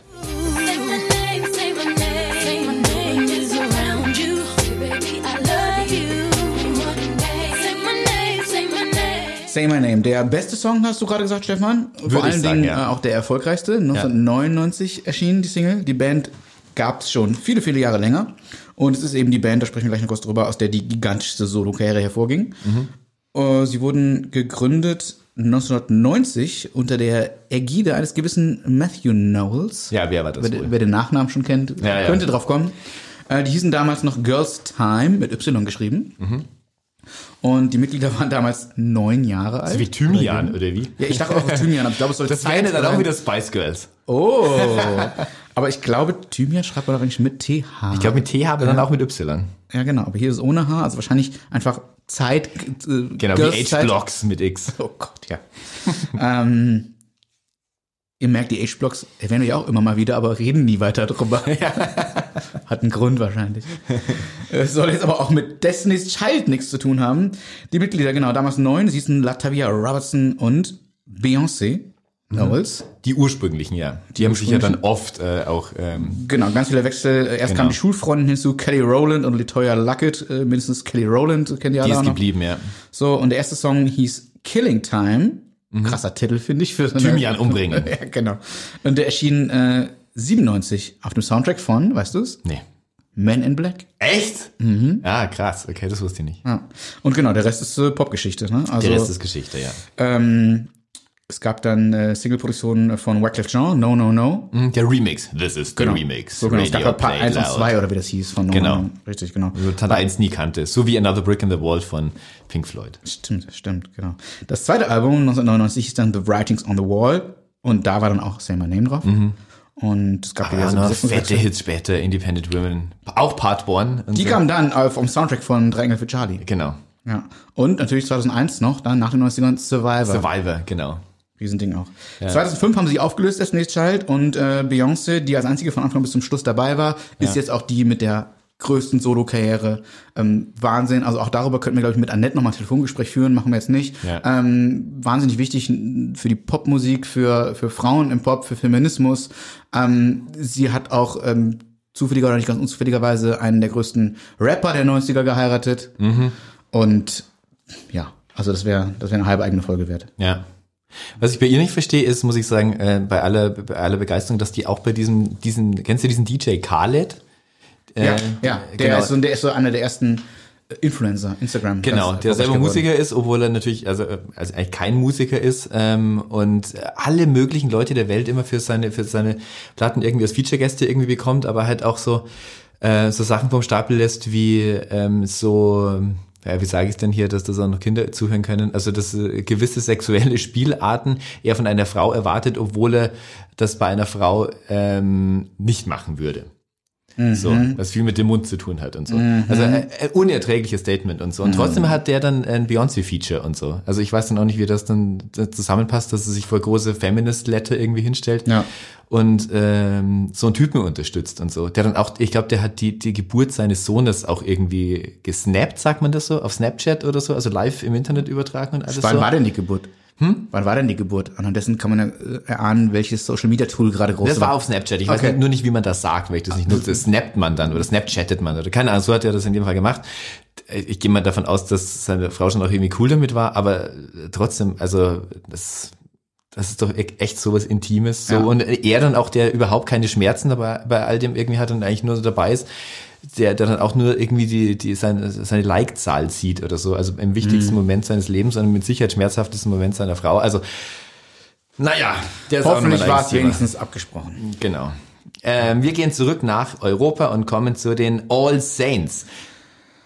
Auch viele große Hits. Die All Saints waren äh, auch konzipiert ähm, nach dem Riesenerfolg der Spice Girls. Da springen wir gerade in der Zeit etwas zurück. 97 war das schon. Also Spice Girls 96, 97 dann ähm, All Saints, Never Ever und I Know Where It's At und alles so. Die waren dann für eine Zielgruppe, die nicht mehr so, äh, Spice Girls war wirklich für Kinder, also wie Annette auch gerade meinte, sie war zehn und bei den All Saints, da war man dann schon so, so äh, junge Teenager oder so, sagen wir mal 12, 13 oder so, wo man, die hatten auch viel mehr so äh, Hip-Hop-Elemente dabei, die waren schon mal etwas cooler. Hören wir erstmal kurz rein, oder? Ja, selbstverständlich. Never,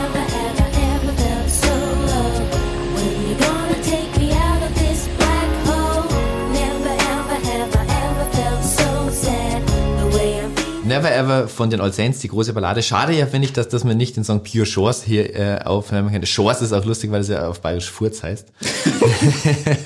Wie bitte? ja. Ein Manche auf Österreichisch. Und will ich auch nicht Pure Shores von den All Saints war aber leider 2000 aus dem The Beach Soundtrack von William Orbit produziert. Und wir sind ja hier sehr Wir sind sehr, sehr, wir 90er, genau. Äh, wenn euch das gefällt, gibt es vielleicht noch Nuller ähm, Soundtrack und dann kommt der Pure Shores von den All Saints.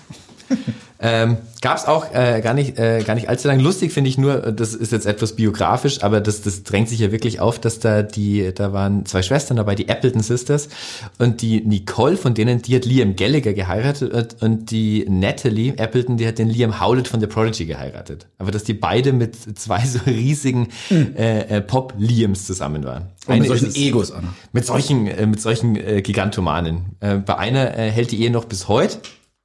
Ähm, von Liam Gallagher hat sich Nicole allerdings scheiden lassen, nachdem er ein Kind mit einer Journalistin gezeugt hat in USA. Die haben einen gemeinsamen Sohn, der äh, Gene heißt und der ist heute Model. Und sie war davor mit Robbie Williams zusammen und das führt zu einem bis heute währenden Streit, äh, so einem Twitter-Streit, also diesen idiotischen, äh, mit Rechtschreibfehlern versehenen äh, Liam, ähm, also der der Trump des Britpop, der sich nur noch über Twitter mitteilt und äh, äh, ähnlich idiotisch da unterwegs ist, der bis heute irgendwie denkt, er muss Robbie Williams nochmal eins reinwürgen. Ich werde ja den All Saints eine ganz andere Sache niemals verzeihen. Bitte? Ihr Under the Bridge Cover. Oh, Chili Peppers, ja. Da war natürlich, also war auch klar, woher der Wind weht. Also halt auch, also halt einfach cool sein wollen, so und sich in so, eine, so diesen Indie-Anstrich geben. Ja, aber aber damit das fand man das Fan, glaube Das ich, war ja auch schon gut. dann kein, kein cooler Szene-Hit. Nee, nee, aber man, der hat, war jetzt so ein Crossover-Hit, der, den kannte man auch als Pop-Fan und dann nochmal so leicht aufge rb so, aber als Chili Peppers-Fan fand man das wahrscheinlich nicht gut. Äh, nee, das hatte auch, also, ähm, das war kein 1 zu 1 Cover, das war schon eine eigene Version. Hm. Fand man dann aber auch doof, weil es so eigen war. Also sie hätten nichts richtig machen können, wahrscheinlich Ja. damit äh, mit, mit dieser Nummer, außer dass es auch sich wieder gut verkaufte. Ähm, dass dir das nicht so peinlich war, naja. Ähm, die haben sich zweimal aufgelöst, sind seit 2013 wieder Genau. zusammen. Immer wieder mal so Comeback-Versuche, die ja alle leider nicht funktioniert haben, obwohl es gar nicht so schlecht war. Also man kann echt auch viel gute Sachen über die All Saints. Ich habe eine Best-of von denen, All Saints, All Hits. Da sind tatsächlich nur Hits drauf. Black Coffee, auch ein toller Song. Und jetzt gerade ganz aktuell, also im April 2020, ähm, haben sie sich wieder eines Covers angenommen. Hm. Message in a Bottle mit Sting äh, zu Corona-Zeiten. Eieiei, das will ich mir, glaube ich, nicht anhören. Nee, ich hab's gemacht und wieder Ich pack das Ding nicht. Das, ja, das, das könnt ihr nachhören in Folge 1 von Never Forget the 90er Podcast. Äh, Stefans Abneigung fürs Sting. da bin ich aber nicht allein. So, jetzt ähm, nochmal ganz ans Ende des Jahrzehnts äh, eine äh, Girl Group, äh, die mir durch und durch ähm, unsympathisch war. Aber die so groß dann auch waren, die hat man heute aber, glaube ich, wirklich vergessen, obwohl die so groß waren. Die haben sich nicht gehalten, obwohl die nur fürs Radio, ähm, getrim, aufs Radio getrimmte Hits draußen hatten, sind die, glaube ich, nicht, dass die heute noch irgendwo im Radio zu hören sind. Wir sagen mal nicht, wie sie heißen, sondern spielen diesen Song an Ja. und äh, gucken, ob ihr drauf kommt. Ruft uns an.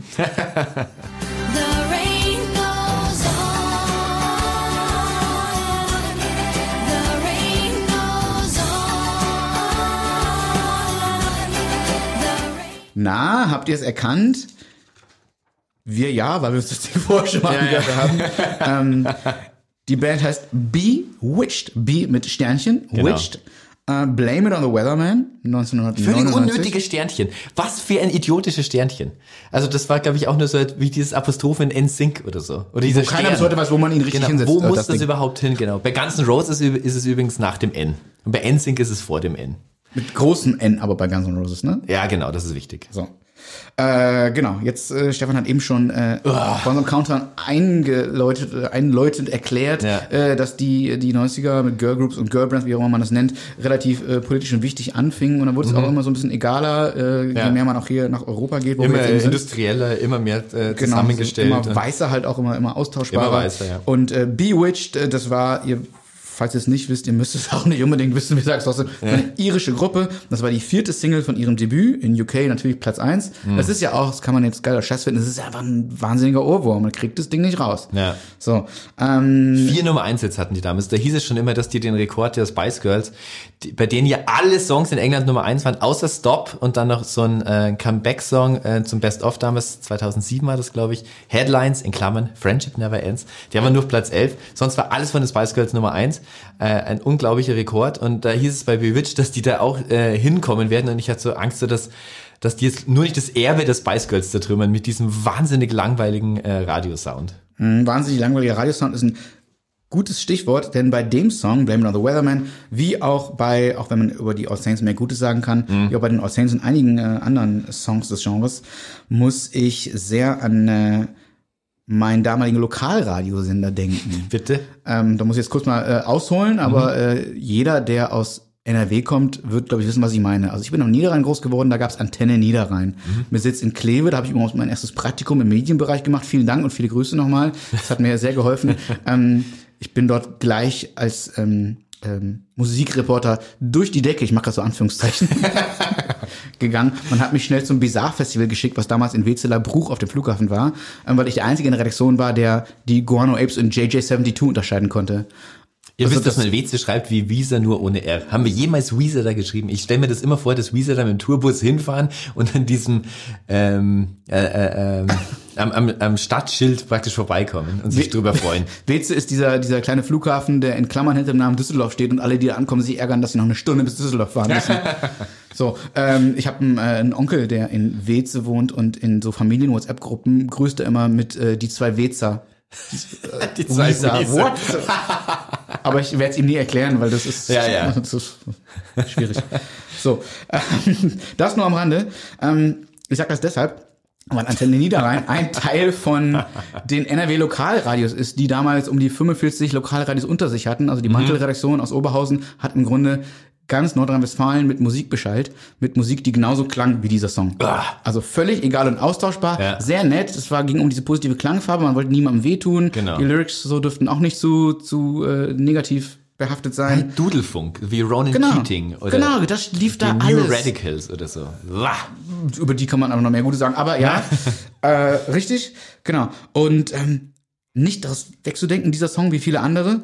Und äh, man hat das aber gehört, weil es auch, äh, Stichwort, wenn man gerade kein MTV Viva hatte, ähm, es gab auf Antenne Niederrhein immer samstags diese die Chart- oder Hitshow und hat man halt sich immer angehört, was gerade in den Charts war. So und also gerade so auch Anfang der 90er, ne, wo es wirklich noch nicht viel- viele andere Quellen gab. Ja, ja. Und dann ist man da eben groß geworden. Das lief ja auch im Radio immer von Mutti und, und, und, Ja. und Papa und Tanten und Onkel, wenn man irgendwo hinfuhr im Auto. so. dem Weze. So, und im Nachhinein muss ich sagen, also dann lieber hundertmal hintereinander Nathalie Imbruglia, die dort auch lief, aber deutlich sympathischer war, als das hier. Ja. Ähm, Nathalie Imbruglia übrigens ja auch zusammen gewesen mit Daniel Johns, dem Silverchair-Sänger. Hört euch die letzte Grunge-Folge an, dann wisst ihr, über wen wir da reden. so. Und ähm, woran ich immer auch denken muss, aber was ich mich frage, bei diesen, äh, bei, die- bei diesen Girl Groups und diesen, diesen austauschbaren Dudelfunk, es gab ja sehr viele ähm, Solo-Female-Acts in den 90ern. Also da könnte man eigentlich auch eine separate Folge zu machen. Also von so äh, Schmachtfetzen wie Celine Dion und Mariah Carey, die es ja auch schon vorher gab natürlich. Ja, Äh, Madonna gab's immer noch, äh, dann kam halt Shania Twain, Alanis Morissette, Sheryl Crow, Whitney Houston immer noch, Sade, Annie Lennox. Vieles davon lief auch auf Antenne Niederrhein und Co. Ja, aber vieles davon ist ganz, ganz toll. Voll, voll, genau. Ja. Ich werte das auch gerade gar nicht. Ich Nee, nee, auch, nee, was nee, klar, aber ja, ja, das war also Annie Lennox so- so vor allen Dingen. Du, du, du, du, du, du, Ne, das war so, das lief da alles. Äh, Jennifer Lopez später, Christina Aguilera, Britney Spears, Missy Elliott, Death Ray. Ist also unglaublich, kannst du ewig weitermachen. Ja. Ähm, so, und jetzt sind wir im Grunde damit eigentlich schon beim Ende unserer, unserem groben Überblick der Girl Groups der 90er, ähm, wer auch groß war, ähm, in den Ende der 90er oder eher Anfang der Nullerjahre waren dann ja so Frauen wie Anastasia, Shakira, Pink, die, die haben dann quasi übernommen sozusagen. Und äh, apropos Pink, die möchte ich jetzt kurz nur dazu nutzen, ähm, um überzuleiten zu ähm, zwei oder drei Bands, die man eigentlich hier mit erwähnen müsste, ähm, aber wir machen es jetzt nicht ausführlich, äh, nur ganz, ganz kurz, ähm, weil sie nicht so richtig 90er sind. Es gibt einmal die Pussycat Dolls, ähm, die gab es nämlich seit Mitte der 90er. Ähm, nee, es gab schon eine Band namens Pussycat in den 70ern aus den Niederlanden, auch eine Girl Group. Und äh, Pussycat Dolls gab es seit 95, gegründet von, hättest du es gewusst? Ich Nein. habe es dir vorher gesagt. Nein, nein. Gegründet von Christina Applegate, Stichwort Dumpfbacke. Oh, schrecklich nette Familie. Oh, nette wow. Familie. Ähm, wusste ich nicht, das war damals so ein Tanz- und Musikensemble. Christina Applegate übrigens hat es ja geschafft. Sie äh, äh, hat viele gute äh, Filme und Serien danach gedreht. Aktuell Dead to Me übrigens kann ich empfehlen, das ist ganz gut. So, äh, das, was man dazu aber sagen kann, ist so 90s in a nutshell. Ne? Also ähm, die äh, Pussycat Dolls, äh, wenn man online nach äh, ihre Beschreibung nachliest, heißt es, die vornehmlich in Unterwäsche oder Pin-Up-Kostümen auftretende Tanzgruppe trat seit 1995 regelmäßig in Johnny Depps Viper Room auf. Das ist ja dieser legendäre Schuppen von ihm. Genau, und 2003 gab es eine Revue in, in Las Vegas äh, mit Gaststars, mit Pink, deswegen komme ich eben drauf, Christina Aguilera und Gwen Stefani.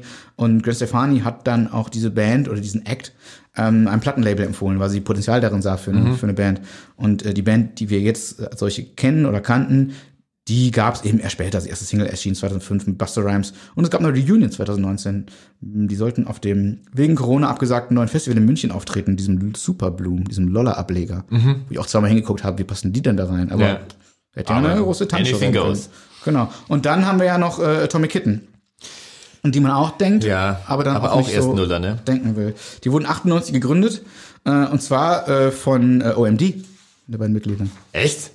Aha. Ja, wusste ich vorher auch Das nicht. wusste ich nicht. Und die haben auch die Songs geschrieben anfangs, aber der erste Hit von denen, der richtige, Whole Again, der erschien halt 2001, ähm, sowie deren unsägliches Bengal-Cover, Eternal Flame.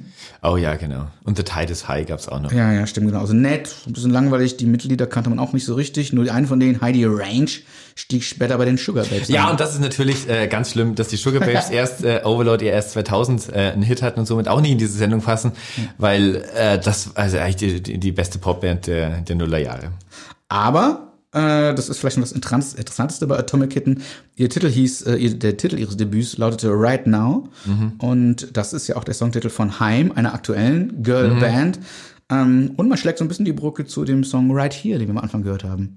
Wenn wir jetzt ein bisschen konstruieren wollen. Und Right Here, Right Now vom Fatboy Slim und so. Das sowieso. Und es gab auch noch so einen Song von Jesus Jones Anfang der 90er, da war, also da ging es sehr, äh, äh, sehr viel drum, einfach äh, Be Here Now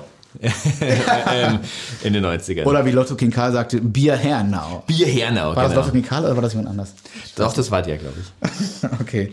Ähm, ja, was kam dann? Jetzt sind wir schon in den Nullerjahren. Dann kam im Grunde nur noch ähm, Casting-Bands, über die wir einfach schon sprachen. Es gab in Deutschland super erfolgreich die No Angels. Ja. Es gab äh, Brosis, Brosis, Brosis. Nicht mehr ganz so erfolgreich. Die sollten als so eine Art Fujis installiert werden. Hat ja auch nicht so ganz geklappt, ne? Ja, ja, äh, kommerziell natürlich schon. Ja, Also, anfangs genau. Dann später Monroe's Producer Samma Jonah. Kennt die noch wer? Last Ketchup. Ähm, und so, aber da sind wir schon wieder im anderen Jahrzehnt. Ähm, wer sich aber jetzt wundert, Wieso heißt dieser Ketchup-Song, Entschuldigung, das hat echt überhaupt nichts mit unserem Podcast. Wieso heißt der Ketchup-Song Ketchup-Song? Da geht's doch überhaupt nicht um Ketchup. hatten wir nicht in Die der ganze Band heißt Last Ketchup. in einer vorherigen Folge hatten wir doch über Songs gesprochen, deren Titel Genau. nicht im Song vorkommen. Ja, ja, aber da ist es sogar die ganze Band kommt da nicht vor. Das ganze Konzept dieser Band, alles war mit Ketchup und in diesem Song geht es überhaupt nicht um Ketchup. Kann man bestimmt sehr leicht rausfinden, wenn wir es vorher hätten rausfinden wollen. Hätten wir wollen. Wollen wir aber nicht. Will ich auch nach dieser Folge nicht. Wir wollen nämlich noch ein bisschen Zeit haben, um mit unserem Stargast zu sprechen. Oh ja. Wer sich nämlich jetzt wundert, ob wir nicht doch noch eine Band vergessen haben Mhm. in diesen äh, sehr maßgeblichen 90er Girl Groups, äh, haben wir natürlich nicht, weil die haben uns nämlich aufgespart für jetzt, für ausschließlich und ganz exklusiv. Genau, es geht um Tic-Tac-Toe. Ich find dich scheiße. So richtig scheiße. Ich find dich scheiße. Scheiße. Find ich sch sch sch sch sch sch scheiße. Genau, erfolgreichste Girlband Deutschlands überhaupt, äh, obwohl es sie auch nur zwei Jahre in ihrer äh, bekannten Formation gab mit äh, Lee, Jesse und Ricky, zwei Alben, Tic-Tac-Toe und Klappe, die zweite. Und bei, bei dem zweiten Album, da, da waren die Skandale ja schon am Start. Also ähm, Da hieß es erstmal, dass die viel älter sind, als es eigentlich hieß. Dann hat sich der damalige Ehemann von Lee umgebracht. Ähm, dann gab es Zeitungs... Äh, Enthüllungsberichte, dass Lee äh, angeblich auch mal kurzzeitig als Prostituierte gearbeitet hat und da in diesen ganzen Medienwahnsinn kam dann dieses zweite Album Verpiss dich, warum? Das waren dann so die ganz, ganz, ganz großen Hits. Ähm, 97 dann, hat man vorhin schon angesprochen, diese legendäre Pressekonferenz in München, wo es nochmal darum ging, diese Band, die, Einheit dieser Band darzustellen, ist, wie wir alle wissen, in einem äh, Skandal geendet. Äh, vor laufender Kamera hat sich diese Band äh, getrennt, die Ricky wurde beschimpft und so, äh, gegenseitige Anschuldigungen. Ist nicht komplett auf YouTube oder sonst wo zu finden, glaube ich. Nicht Es komplett, Nur Ausschnitte. Nur Ausschnitte, genau. Aber die sind ja äh, legendär geworden. Also wie die äh, aufeinander hergehen dann, wie gesagt, Wenn einen wir Tag Freunde danach. wären, ihr kennt das alles. Genau. Ähm, kurz spät, äh, kurze Zeit später wurde dann die Band nochmal umbenannt. Da kam dann eine Sarah hinzu, Sarah Brahms. Dann hieß die Band allerdings Sarah at Tic Tac Two, was gar nicht so unclever war. Ähm, ein äh, durchaus funktionables äh, Comeback mit dem Song Nie wieder. Danach äh, durften sie sich dann richtig nochmal Tic Tac Toe umbenennen. Es kam nochmal ein Album mit dem genialen Titel Ist der Ruf erst ruiniert, hat aber dann nicht mehr so ganz funktioniert. Fabian, welchen Stellenwert hat ein Tic-Tac-Toe in deinem Leben? Wie hast, du die, wie hast du die erlebt? Ja, also bei allem Respekt keinen allzu großen, muss ich sagen. Also klar hat man die mitbekommen, es gab ja keinen Ja, Weg ja. drum herum. Ähm, Radio, Bravo, Schulhof, wo auch immer. Ja. Ähm, ich fand die, und das, was ich jetzt sage, sagt in Wahrheit mehr über mich aus als über die Band. Ähm, ich fand die immer so, so albern bis nervig bis hin zu arrogant. Was natürlich völliger was heißt Bullshit? Das war mein Eindruck damals. Ähm, aber warum war der das eigentlich? Nur weil da selbstbewusst Frauen auftraten und auch Schimpfwörter benutzten? Wären das Typen gewesen, hätte man die irgendwie cool gefunden. Das ist Genau, cool, das Axl und so. Rose, Liam und Ja, so. geil, genau. Mittelfinger. Ja, so, Fred ähm, Durst. war mir das, also ähm, 1996 war ich äh, 15 Jahre alt, ähm, habe ich mich da schon in meiner Männlichkeit angegriffen gefühlt, unbewusst. Ich glaube nicht, aber Mhm. irgendwann muss es ja gekommen sein. Und so wie mir ging es ja auch vielen. Und das war ja damals, es war, es war ja ein Skandal, dass sie überhaupt Scheiße gesungen haben. Ja, ja, deren- ja, ich find deren die Managerin ähm, hat ja auch mal im Interview äh, mit der Weiß vor ein paar Jahren äh, gesagt, ähm, dass das ja auch sehr schwierig war, sie überhaupt im Radio zu platzieren, Mhm. weil irgendwelche Radiomacherinnen und Macher gesagt haben, ey, pff, würden wir gern spielen, aber könnt ihr nicht irgendwie schreiben, ich finde dich Doof. nett oder doof oder Ich was- find dich nett. Ja, aber irgendwas, äh, irgendwas austauschbares, total harmlos. So, nein, können wir nicht, darum geht's. Und dann hat es ja am Ende doch funktioniert. Aber Ja. da sieht man mal, was das schon für ein, für ein Skandalpotenzial hatte. Ja, ja, Und alles da ist man noch gar nicht bei den eigentlichen Skandalen angekommen. Da gab's die nächste Folge war dann schon funky. Ähm, ich sitze auf deinem Schoß und äh, kleine Träume werden groß. Ich fühle mich funky. Also da ging's ja dann, also wie explizit es alles auch schon war, um Erektionen und alles so.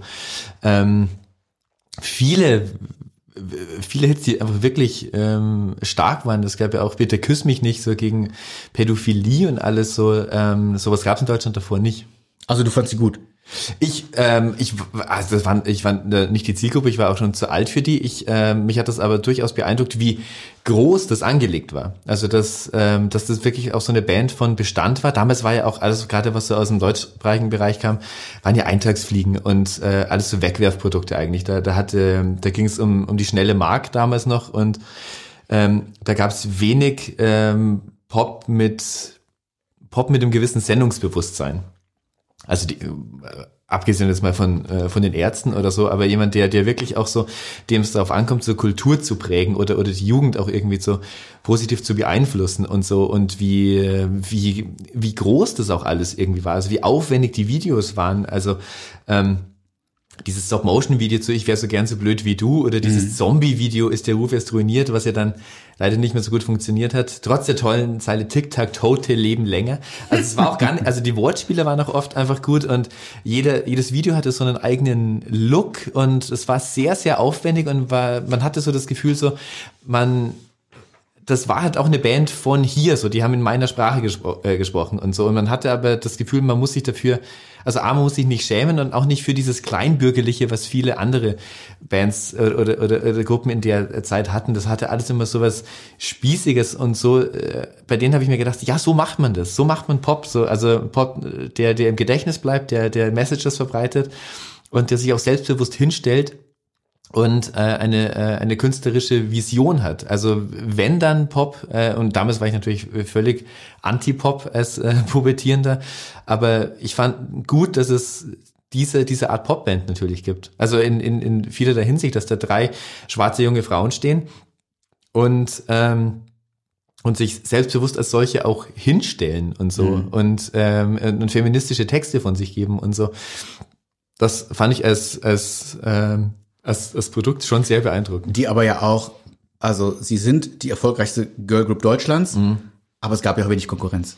Da gab's nicht viel, ja, genau. Und wenn, dann gab's dann auch nur so, so, so Bands, die dann äh, keine in, in Soap-Operas waren oder so. Und ähm, das war eher, auch wenn die bestimmt zusammengestellt waren, was man ja nicht so genau weiß, vielleicht sagt uns der Jesse später mehr, man hatte schon das Gefühl, dass das einfach eine, äh, eine, eine, eine Gruppe ist, eine, eine, eine Einheit. So, so kurz diese Einheit dann natürlich auch war, aber auch diese Skandale, das muss man ja auch sagen, so schlimm wie das bestimmt für diese Band war oder sowas, aber da ist auf einmal was passiert. Also da gab es auf einmal eine deutsche Popband, ähm, wo wo es um Tod und Drogen und Prostitution und, äh, und Streit und alles irgendwie so ging. Also sowas war man ja eigentlich nur von amerikanischen Rockbands gewohnt und so, dass sowas hier passiert, also dass das Schlagzeilen sind, dass das das Schulhofbestimmende Thema damals war, wie wird diese Band heißen, nachdem sie erstmal nicht mehr Tic-Tac-Toe heißen dürften. Das war ein Riesenthema bei uns so.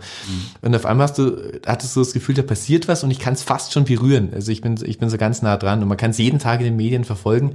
Ähm, sowas kannte man nur so aus dem, äh, aus dem Ausland. Das hat mich schon, das hat mich schon beeindruckt.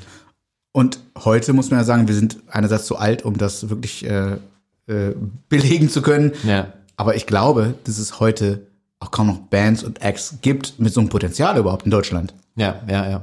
Weil Also nicht nur so mit Potenzial kannst. für das, was sie, für das, was sie standen, sondern auch diesen, diesen Skandal, diese Schlagzeilen, die du Ja. sagtest. Heute gibt's halt irgendwie Deutschrapper und Rapperinnen einfach, Ja. ähm, die denen eigenen hatten wir es ja vorhin schon. Also wir hatten ja vorhin schon irgendwie gemeint, dass, also die, diese, diese Gruppe kommt, die gibt's auch nicht mehr, aber die wird ja immer im Vergleich dazu genannt, äh, Sixten.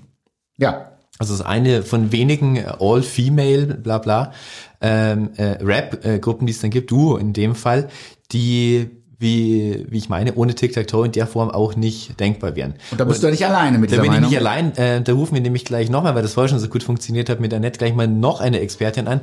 Julia Lorenz, äh, Autorin für den Musikexpress, ist sehr, sehr geschätzt. So, und die rufen wir jetzt einfach mal an und fragen sie ganz spontan, nicht abgesprochen, zu ihrer Meinung zu Tic-Tac-Toe und ihrem Einfluss auf das Hier und Jetzt. Genau. Hallo. Hallo Julia. Hier ist Wir der sind's. 90er Podcast. Deine 90er Boys. Fabian und Stefan. geht um Girls. Genau, ähm, hatten wir ja schon mal angekündigt, wir würden dich gern kurz befragen zu deiner Meinung zu Tic-Tac-Toe. Ähm, wie fandest du die damals und was denkst du, was, was ist deren Einfluss auf die Gegenwart oder auf die jüngere Vergangenheit, sagen wir es mal so?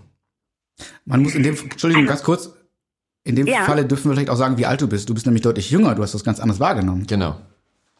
Genau, genau, das wollte ich ehrlich gesagt gerade sagen. Oh, ich pardon. bin äh, ja tatsächlich zarte 28 Jahre alt und Ja. ähm, als äh, TikTok und als TikTok-Toe quasi ihre ihre Hochzeit hatten, war ich, glaube ich, äh, entweder noch zu jung oder zu höflich oder beides, äh, um das jetzt besonders, um das jetzt ähm, besonders prägend oder oder toll zu finden. Ich habe es natürlich irgendwie peripher mitbekommen, aber Ja.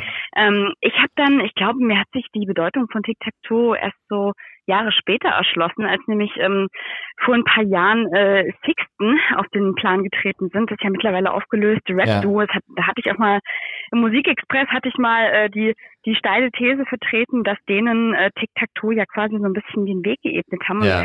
also ja, ich glaube, zu, zu der These würde ich auch stehen, weil als, als Sixten damals aufkam, waren ja alle total baff, inklusive ich, was, äh, äh, was die beiden da gemacht haben, nämlich dass sich da zwei Frauen, so zumal zwei Frauen of Color, äh, rausnehmen zu Ja. pöbeln, wie das sonst nur Männer machen, auch recht eindeutig so Stellung zu beziehen in Fragen von Selbstbestimmung, aber tatsächlich dann auch durchaus selbst sexistisch zu sein dabei. Ja. Und ähm, auch wenn das natürlich eine ganz andere Art von von Rap ist ähm, und eine ganz, die aus einem ganz anderen Umfeld kommen, würde ich schon sagen, dass da Tic Tac Toe so eine gewisse Pionierarbeit geleistet haben. Ne? Also dass die halt Mhm. eigentlich für die Zeit ja eine komplett ähm, eine, eine komplett äh, irre Band irgendwie. Also die, die haben halt über Sex und Selbstbestimmung gesungen, ja auch über Verhütung, ähm, aber haben sich halt trotzdem nicht so ganz einwandfrei so als Moralvorbilder, als so feministische Role Models geei- geeignet, weil sie ja durchaus selbst in einige Richtungen ausgetreten haben und sich Ja. ja auch gar nicht so in so eine feministische Tradition gestellt haben.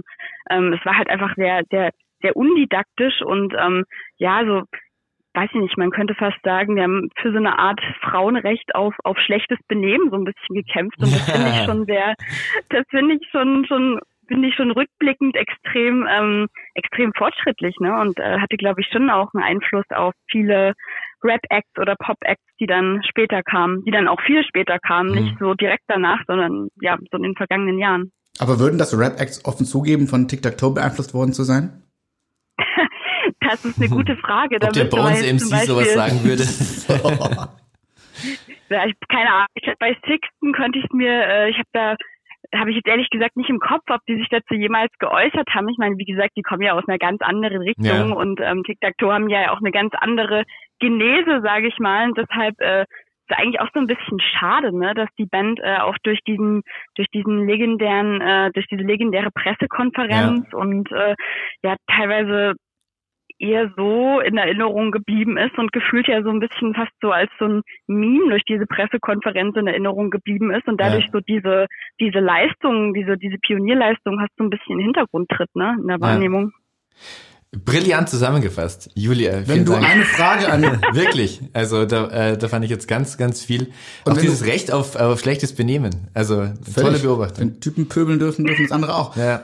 Letzte Frage. Genau, genau. Und das Ja? ja, genau. Das muss ja auch nicht immer, äh, das muss ja auch nicht immer irgendeinen Zweck haben und irgendeinen feministischen Auftrag haben. ne? Genau, genau.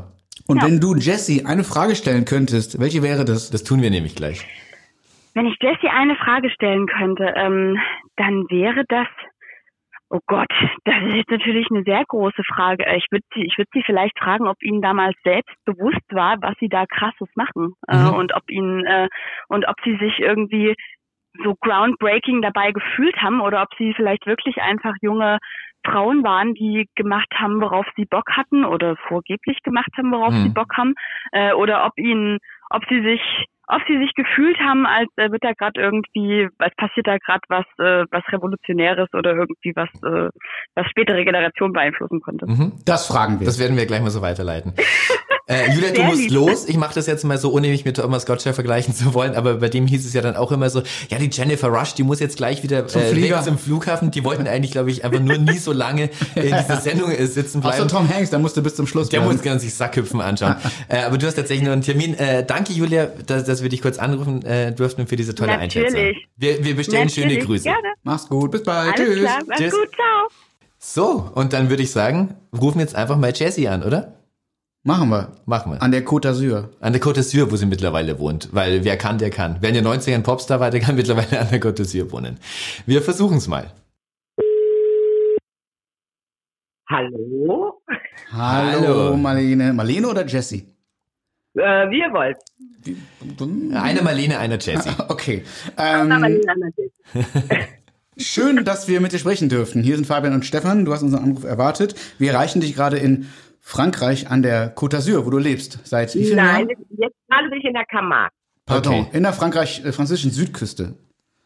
Genau. So könnte es sein. Aber so stellt man sich ja vor, dass, äh, dass, dass jemand, der in den 90ern ein Popstar war, mittlerweile natürlich äh, das äh, Leben in Saus und Braus in Frankreich genießt. Ja, natürlich. Genau. Nur Ähm. Lavendel erntet. Und, Genau. Guten Wein trinkt und so.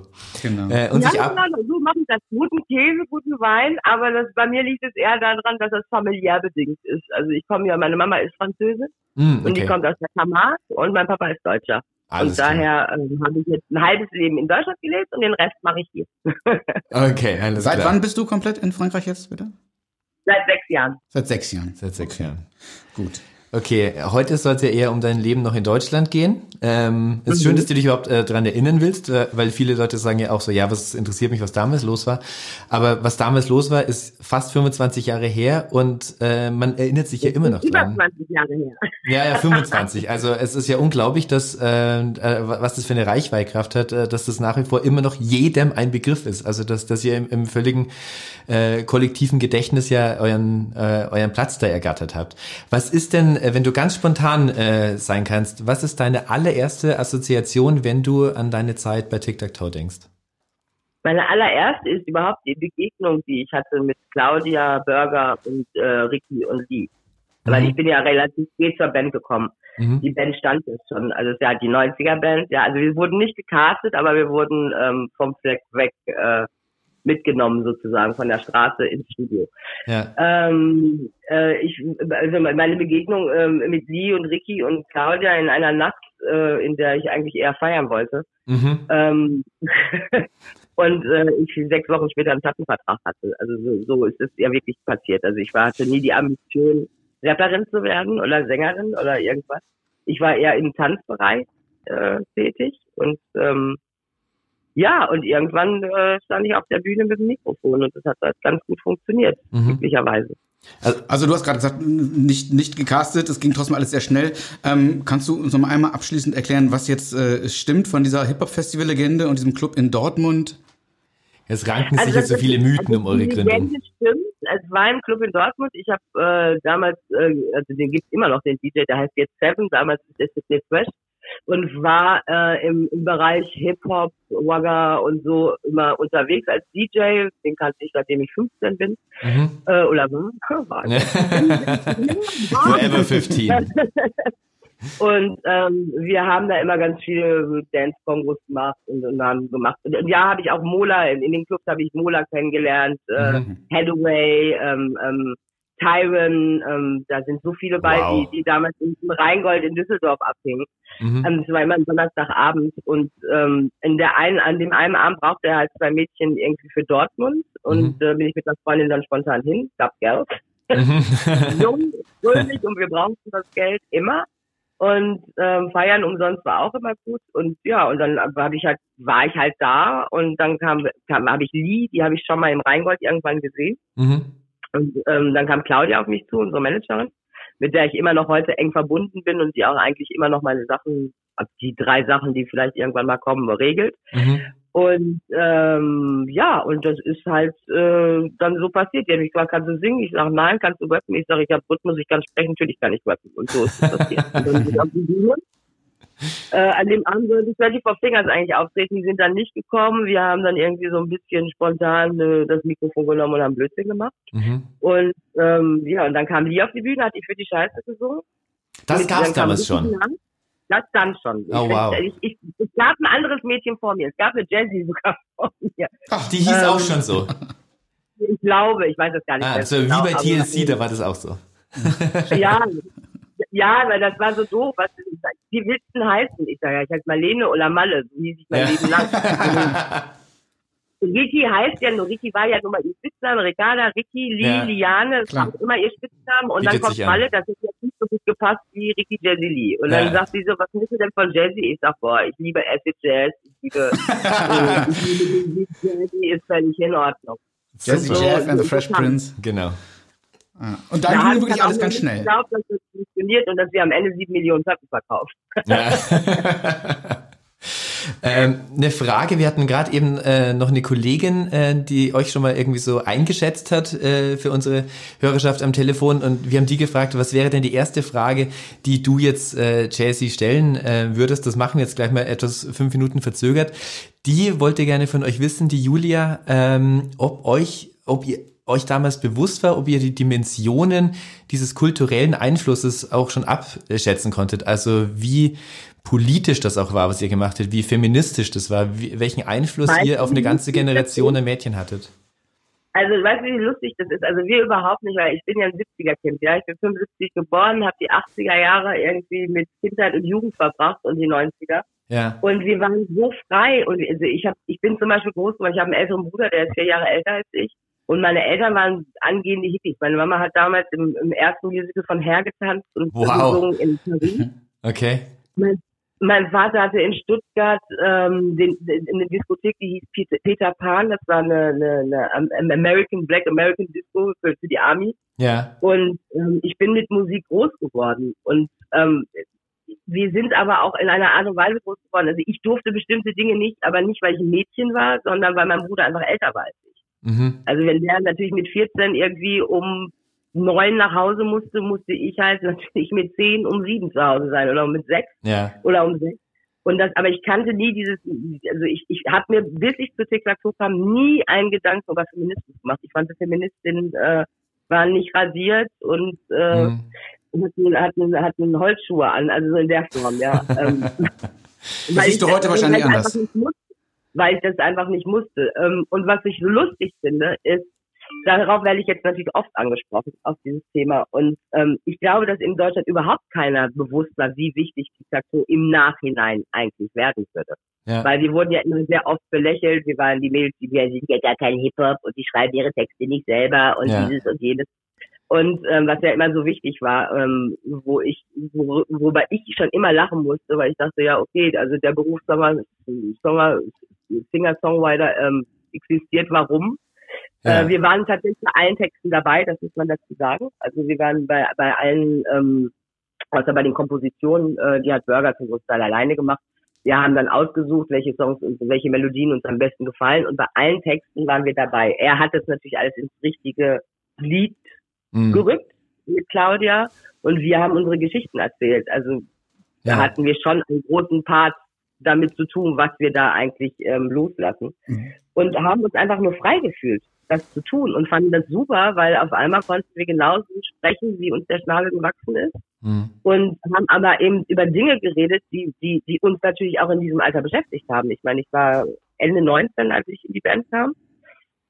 Ähm, ähm, Lee war 20 und Ricky war 16, 17. Mhm. Ähm, das waren natürlich genau die Themen. Plus Claudia und Burger, die dann Anfang 30 waren damals, äh, die, die das noch auch nochmal anders gesehen haben, mit einer männlichen, mit einem männ- männlichen Aspekt. Plus Claudia, die, äh, die natürlich Frau war auch schon und das natürlich total gelebt hat, äh, ähm, ähm, ähm, ähm, sich nach vorne zu beugen und, und Frau sein und stark sein und ähm, wir dürfen alles, was alle an, was Männer auch dürfen. Mhm. Und das war in unseren Köpfen natürlich nicht so drin. Und ähm, heute weiß ich, dass das natürlich einen sehr großen äh, Erfolg aus diesem Grunde hatte, einfach, weil es eben drei Frauen waren und nicht unbedingt die Hautfarbe aus Deutschland. Ja. Wir waren nicht unbedingt sehr weiß, das Ja. kommt noch dazu. Äh, was, was heute natürlich völlig irre ist, heute wird über alles gesprochen und man muss das überhaupt besprechen. Wir waren ja nie politisch, wenn wir Interviews gegeben haben oder sonst was. Wir haben uns ja immer relativ frei rausgehalten, weil wir es gar nicht mussten, weil wir es waren. Mhm. Und es war tatsächlich, auch wenn es keiner hören will, äh, wir waren sehr, sehr authentisch mit dem, äh, was wir abgeliefert haben. War, so waren wir auch. Mhm. Das war, wir wurden jetzt nicht so erzogen. Ähm, natürlich hat man uns auf Interviews vorbereitet und hier und da, aber man hat uns nicht unbedingt was in den Mund gelegt, weil die wollten ja, dass wir Kacke, Scheiße, Arsch sagen. Mhm. Was ja damals noch ein wirklicher Skandal war. Also ich habe ein Interview mit Claudia gelesen, wo sie sagte, dass ihr von Radiostationen darum gebeten wurdet, äh, das Scheiße doch, wenn es irgendwie geht, rauszunehmen und irgendwas Netteres da einzusetzen. ja, also ich finde dich nicht so gut, das war aber nicht so toll. Also, nicht so gut. Schon gut, aber. Nein, Erfolg haben. Der Erfolg hat euch ja recht gegeben. Ich muss ganz kurz einhaken, äh, nur äh, um den Hörerinnen und Hörern zu erklären. Du sprichst von Burger. Gemeint ist Thorsten Burger, der damalige Das- Mann von Claudia Wolfram, der äh, zusammen äh, mit euch Produzent, gearbeitet hat. Und Text äh, Mhm, genau. War mit Claudia zusammen. Und Claudia war das Management und die haben eine Produktionsfirma gehabt und bla und dann waren wir bei der BMG und Hippie Heyo. Genau, da Das ist, glaube ich, auch, um das mal so einzuordnen, das ist, glaube ich, auch der Fluch von Grunge damals, so Anfang der 90er, dass es einfach um diesen wahnsinnigen Authentizitätsanspruch ging, dass du alles das selber machen musstest, du musstest es auch singen und alles, weil sonst war es nicht real und alles. Während allerdings, äh, also wie viele Songs hat Elvis selber geschrieben und hat die Welt verändert dadurch? Also früher waren das auch, geschrieben. Ja, meine, genau. Entschuldigung mal bitte. eben, Der genau, also das, wie du richtig sagst. hat Madonna geschrieben? Genau. Also wie du ganz richtig sagst, das waren nochmal zwei getrennte ähm, Berufe und so viel Freiheit Grunge und so natürlich gebracht hat, da war dann auch so, äh, du, äh, dieser Beruf musste dann irgendwie vereint werden, sonst wurde man belächelt und da wurdet ihr offensichtlich ja auch Opfer davon. Ja, aber wie viele Scheißsongs hat Grunge in Text geschrieben? Ja, Hallo? Ja, Ich ja, klar. klar. Ich habe ich, ich hör alles. Also ich habe immer schon, ich glaube, wenn man Musik liebt und wenn man Musik macht, muss man auch ähm, alles hören. Äh, ich höre von, von, von Opern bis, bis, bis Hardcore, Rock, alles Mhm. durch. Ich habe mit Hardcore-Techno immer ein bisschen Probleme gehabt, Ja. aber auch äh, elektronisch, weil ein guter Song ist ein guter Song. Ja. Eine gute Produktion ist eine gute Produktion. Ähm, ich ich habe mir Alben angehört, weil mir die Produktion viel näher war als alles andere. Ja. Äh, wir können, weißt du, die Spice Girls war jetzt auch nicht, ich war jetzt nicht mehr in dem Alter, wo man die Spice Girls gehört hat. Aber man musste halt einfach dazu sagen, dass die Produktion mega war. Ja, da ja. kann man sagen, was man will. Ja, dann sind absolut. Hits rausgekommen. Absolut. Ja. Ähm, und die, die äh, These, die die äh, Kollegin Julia eben in den Raum warf, war die, ähm, wir haben gerade über eure Pionierarbeit gesprochen, dass äh, eben Acts wie Sixten ohne euch gar nicht möglich gewesen wären. Würdest du das unterschreiben? Ja. Also siehst du diesen Einfluss? Den Einfluss sehe ich definitiv. Ähm, ich glaube, ich, ich sehe den Einfluss in relativ viel, in vielerlei Hinsicht, auch heute im, im Hip-Hop-Bereich. Also Mhm. ich meine, ähm, ich weiß, dass uns also gerade viele Bands nicht mochten, gerade im, im Hip-Hop-Bereich. Äh, denen waren wir natürlich ein Dorn im Auge, weil wir erfolgreich waren, Mhm. ähm, aber kein Hip-Hop gemacht haben. Aber ich, wir, das haben wir aber auch immer gesagt, wir sind keine Hip-Hopper. Wir sind auch, äh, wir wollten gar nicht, es ging uns alles viel zu weit, immer diese ganze Diskussion von ich bin echt und ich bin bla. Ehrlich gesagt, ähm, wir waren das aber. Wir, wir, wir waren echt. Wir, wir haben über Sachen geredet, die uns wichtig waren. Wir haben ähm, ähm, die Sachen auch gelebt, die, die wir in unseren Texten haben. Verpiss dich, äh, warum, ähm, bitte, bitte küss mich nicht. Das ist, das ist uns ja nicht irgendwie einfach Ja. mal so auf eingefallen oder wir haben das einfach mal in den Mund legen lassen. Das waren schon eine Zusammenarbeit von uns fünf. Deswegen funktioniert tic tac auch wenn es irgendwann jemals hätte noch mal eine Reunion wirklich geben sollen. Weil ich habe eine, habe ich vergessen. Ich weiß, wir haben eine gemacht. Ja, ja. Aber das waren eben nicht wir fünf, weißt du, so, und das, deswegen hat es auch in der Form nicht funktioniert und hat auch wieder geclasht. Am Ende muss man eins wissen, dass Diktatur nie an schlechter Musik oder schlechten Texten gestorben ist, sondern Mhm. an Egos. Du hast An Egos, an Erfolg, an Müdigkeit und ähm, an, an, an, an das, was dann äh, Leute wollen, wenn man ganz viel Platten verkauft, nämlich Geld. Hm. Da müssen wir gleich mal an zwei Stellen eigentlich, äh, wenn wir kurz nachfragen. Ich, habe jetzt, ich hätte jetzt zwei Fragen, eine aus der Ja. Vergangenheit und eine aus der jüngeren Vergangenheit. Äh, Du hast gerade selbst das ähm, äh, Reunion-Thema angesprochen, worauf wir später selbst gekommen wären. Natürlich, es gab das Comeback 2005. Das hat nicht so gut geklappt, muss man sagen. Ja, das hat aber, das hatte aber ganz viele Gründe. Also ich glaube, dass wir auch noch nicht wirklich bereit waren. Wir wollten das unbedingt, weil wir haben uns ja auch alle ewig nicht mehr gesehen und wir hatten ja, wir hatten ja alle ein bisschen zerstritten eigentlich. Und auch mit Claudia und Burger und dann wollten wir, glaube ich, hatten wir, glaube ich, mal den Moment irgendwie, wir zeigen euch das jetzt, wir können das auch ohne euch. Was Schwachsinn ist. Wir haben das Ding halt einfach ähm, geboren. Das sind unsere Musikeltern, wenn du so möchtest. Mhm. Und die haben den echt das ganze Konstrukt und und und und und und und, und erschaffen und das war natürlich wichtig. Also Es wäre nicht gegangen ohne uns, aber ohne die ging es halt auch nicht. Und das haben wir dann, glaube ich, auch verstanden. Und dazu kommt, dass wir natürlich auch mit Leuten zusammengearbeitet haben, die überhaupt gar keine Ahnung haben von den Geschäften und das natürlich auch extrem an die Wand gefahren haben aus dem Grund. Meinst du Passiert. damit, meinst du damit Kalle Schwensen, also Ja. euer Manager?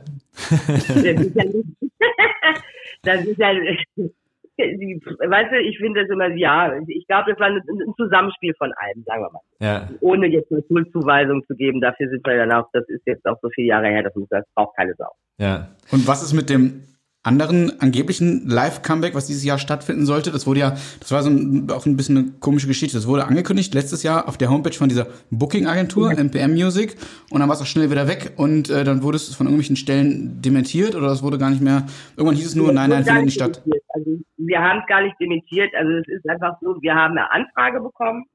Das ist ähm, auch alles richtig gewesen und wir waren auch kurz davor eigentlich, äh, wir wollten das so machen. Wir wussten auch nicht in welcher Konstellation, ob äh, ich mit Ricky und Lee, wenn wir Lee finden, oder ob ähm, ähm, Ricky und ich oder ich alleine mit zwei Mädels. Da ging es ja jetzt einfach nur darum, irgendwie die äh, die Nostalgie nochmal hochzuleben zu lassen. Und ich kann auch verstehen, dass es da eine große Nachfrage gibt und Mhm. ähm, ähm, warum nicht.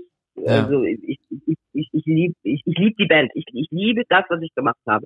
Ich schäme mich für nichts, also wirklich für gar nichts, weder für die Press- Pressekonferenz noch für irgendwas anderes, weil es eben alles so war, wie es kommen sollte. So ist es halt im Leben. Das, äh, manchmal passieren halt Dinge, die, die, die jetzt nicht so toll sind, aber sie passieren trotzdem. Und das kann man eben leider, wenn man in, in einer Band ist und mit mehreren Personen ist, kann man halt auch nicht immer alles ähm, vorprogrammieren, weil da jeder irgendwann irgendwann irgendwo sein Spleen ausleben muss. Ja. Und ähm, äh, die haben uns auf jeden Fall angefragt und ähm, komischerweise, als ich das erste Mal überhaupt mit denen reden wollte und sie getroffen habe und wir halt, ich war keine 24 Stunden in Deutschland, lese ich abends, ähm, nachdem ich mich mit Claudia in Dortmund getroffen habe, ähm, dass wir an, angeblich es steht schon alles. Und Mhm, wir mhm. sind da und Tic-Tac-Toe-Comeback und bla bla bla und ich sehe das die ganze Zeit im Internet und ich denke, Claudia, was ist denn jetzt hier los? Mhm. Und am nächsten Morgen wache ich auf mit Frühstücksfernsehen und hier und da und ich sage, passiert. Ich sag, Wir haben doch noch nicht mal Ja gesagt. Also Oh Gott. ist ja auch alles gar nicht irgendwie, was soll denn das? Und wir haben uns natürlich gefragt, wie kann das sein? Mhm. dass, äh, äh, dass die Medien auf einmal Bescheid wissen, dass wir da sind. Und, und es ist auch wieder keine Schuld, weil ich habe keine Ahnung, irgendeiner hat gequatscht, zu früh gequatscht, vor Ja. allen Dingen. Und ähm, ähm, ja, und dann war ich halt auf einmal gezwungen, anstatt irgendwie die Leute kennenzulernen, war ich auf einmal gezwungen, Interviews zu geben, um zu erklären, dass es alles noch gar nicht äh, steht und wir Ja. auch noch gar nicht wissen, in welcher Konstellation dass es irgendwie auf dem Tisch liegt und dass es ein Thema ist, aber ja, und so hat sich das dann auch im Sande verlaufen, weil es einfach, äh, wenn, wenn, also auch wenn man das dann ähm, natürlich Geld verdienen macht und, und auch aus einer, aus Nostalgie und was auch immer, muss es aber auch Spaß machen und, und man muss da Bock drauf haben. Und ich hatte überhaupt keine Lust, so anzufangen, wie wir aufgehört haben, gleich Mhm. mit Bildzeitung und Drimmen und dran. Das ist, da, darum ging es ja gar nicht. Also Mhm. äh, äh, dadurch, dass nicht sicher war und wenn das dann schon so anfängt, dann will ich gar nicht wissen, wie es weitergegangen wäre. Ja. und äh, das war nicht der Sinn und Zweck der Sache. Aber es Aber- ist nicht komplett vom Tisch, höre ich raus.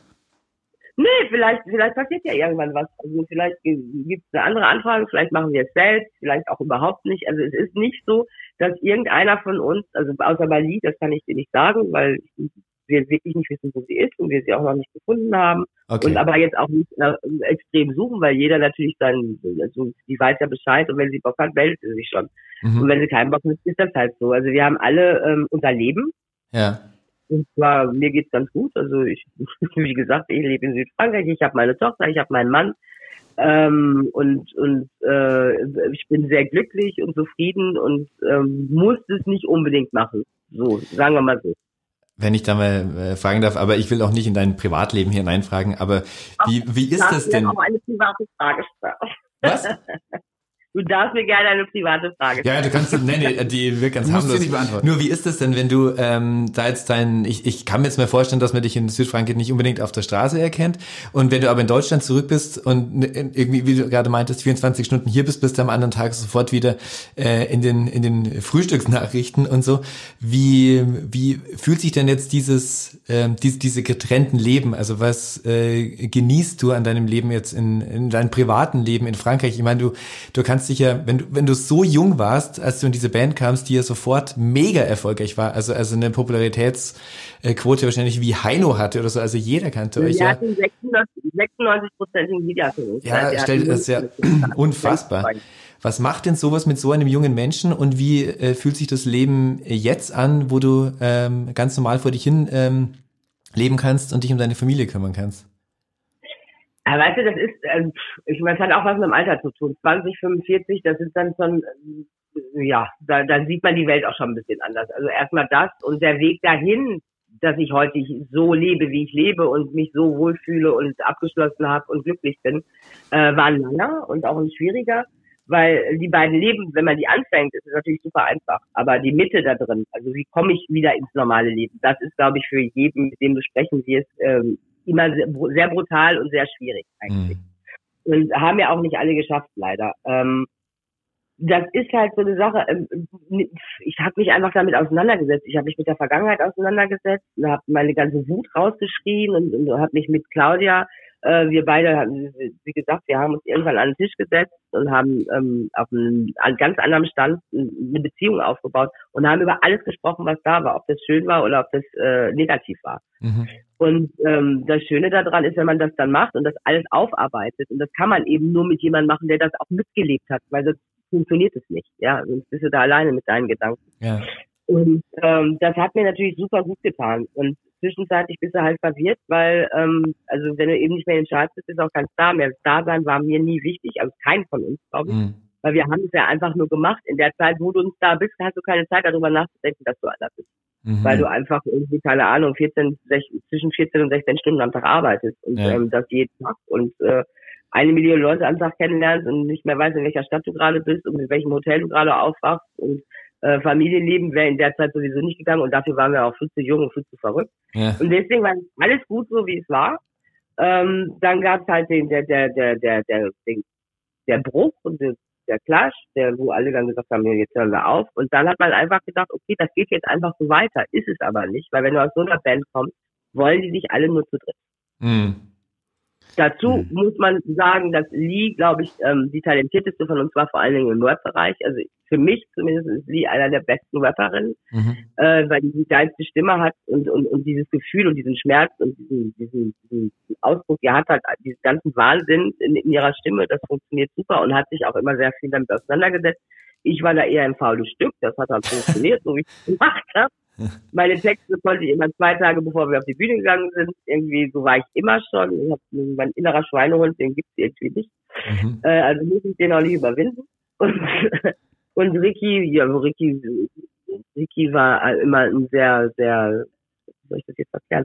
Ähm, sehr, sehr, sehr, sehr straightes Mädchen, die, die ihre Sachen auswendig gelernt hat und hatte aber, glaube ich, am, auch nicht sehr viel am Anfang damit zu tun, weil sie einfach viel zu jung war. Ja. Und dann gibt's halt welche, die den Job machen und dann die ganze tausend Gesangslehrer nehmen und Unterricht nehmen und schreiben lernen und hier und da und da und da. Mhm. Äh, dafür hat, hat, hat ja die, das bisschen Zeit, das wir hatten, habe ich dann zum Feiern benutzt und anstatt äh, mich weiterzubilden, wenn du das so möchtest. Mhm. Und das war auch okay. Also das ist auch heute noch okay für mich. Ich, ich, ich kenne, ich weiß genau, wo mein Stand in der Band war. Ähm, ich weiß den Stand von den anderen beiden Mädels und da gab es nicht wirklich Eifersucht. Irgendwann natürlich klar, weil es irgendwie viel war und anstrengend war und wir dann eben halt auch den ersten Skandal hatte, der ja fürchterlich war. Das darf man ja immer nicht vergessen. Mhm. Ich meine, keiner wurde je so runtergemacht vorher wie die. Mhm. Damit muss man erstmal leben. Also was die Bildzeitung da auf die Beine gestellt haben, was exklusiv da auf die Beine gestellt haben, wie, wie, wie wir dargestellt worden sind. Und ich glaube auch sehr gerne, weil wir eben so einen großen Monopol hatten auf einmal und die Leute nicht verstanden haben, warum wir äh, überhaupt so erfolgreich sind. Mhm. Man man hat das ja immer runtergespielt, Fäka- Fäkalsprache und äh, die, die, die, die sind von der Hauptschule, die einzige, die von der Hauptschule war, war ich. Mhm. Äh, Mhm. ähm, ich konnte aber schon immer vernünftig sprechen und ich konnte auch schon immer mit Messer und Gabel essen. Ähm, das ist sehr intelligente Eltern haben. Und äh, man, man hat es immer versucht, so ein bisschen zu belächeln und so ein bisschen immer in die doofe, in die doofe Ecke zu schieben. Ja. Ähm, Frauen, die ihre Meinung sagen und dann auch mal laut werden oder sauer sind, sind immer gleich zicken. Das darf man auch nicht Ja, ja, vergessen. klar. Das ist noch so. Ja, auch ja. in politischen. Wenn sich da die Politiker streiten, wenn das Männer sind, ist das in Ordnung. Wenn dann eine Frau mal auf den Tisch haut, dann ist das gleich eine Zicke und man muss ja nicht so rumschreien und Ja. stellen Sie sich mal nicht so an. Das Ja. ist eben so. Und ähm, leider, ich meine, wir, wir, wir arbeiten daran, dass es irgendwann mal vorbei ist, dass man das eben nicht hat. Ja. Ähm, ja, und dazu waren wir sehr emotional. Und äh, was soll ich dir sagen? Das, das, das, ich, ich, ich bin wirklich sehr, sehr frei mit dem, wie ich heute lebe. Und ich bin Gott sei Dank so geworden durch diesen Weg, Mhm. äh, den ich gegangen habe und habe nichts zu bereuen. Und ich würde höchstwahrscheinlich fast alles nochmal genauso tun, wie wir es gemacht haben. Du bereust auch nicht die Pressekonferenz. Naja, also darauf kann, also man kann, äh, wenn man doof ist, ist man stolz drauf. Also ich bin da jetzt nicht unbedingt stolz drauf. Mhm. ähm, ist auch keiner von uns, äh, weil natürlich hat das alles an die, wir haben alles an die Wand gefahren. Was heißt, wir haben alles an die Wand gefahren? Daran sieht man auch, dass es tatsächlich äh, nicht so konstruiert war, wie sich das alle Leute vorgestellt Ja. haben. Nachdem ich dann immer gelesen habe, das ist alles Absicht und die wollen nur Platten verkaufen. Ich meine, damit verkauft man keine Platten. Das war ja damals sogar die Unterstellung, dass sogar die Pressekonferenz ja irgendwie gestaged war und alles so. Genau. Also ich meine, was für ein Schwachsinn. Wer, wer soll sich den Schwachsinn ausdenken? Also, Ja, ja. Auf der anderen Seite.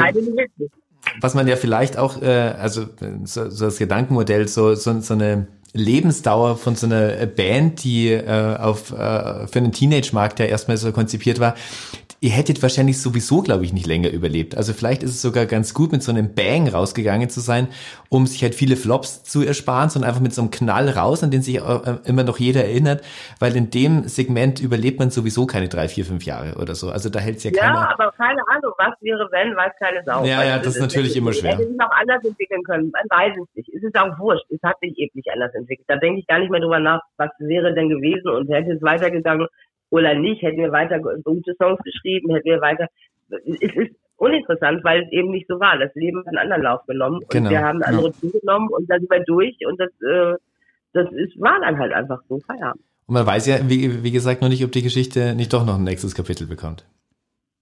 Man weiß es nicht. Definitiv sage ich immer, dass, dass, dass leider ist das Buch nicht zu Ende geschrieben. Also das letzte Kapitel hat irgendwann irgendwo aufgehört und dann haben wir es gemacht. Ja, Und es fühlt sich nicht fertig an. Das hat aber nichts damit zu tun, dass wir nochmal auf die Bühne gehen müssen. Deswegen. Genau. Ich glaube, es hat einfach was damit zu tun, dass wir fünf uns irgendwann mal wieder an einen Tisch setzen müssen und ein Glas zusammen trinken müssen. Eure also ich Managerin- glaube, das ist, Entschuldigung, eure wer Managerin, weiß, was passiert.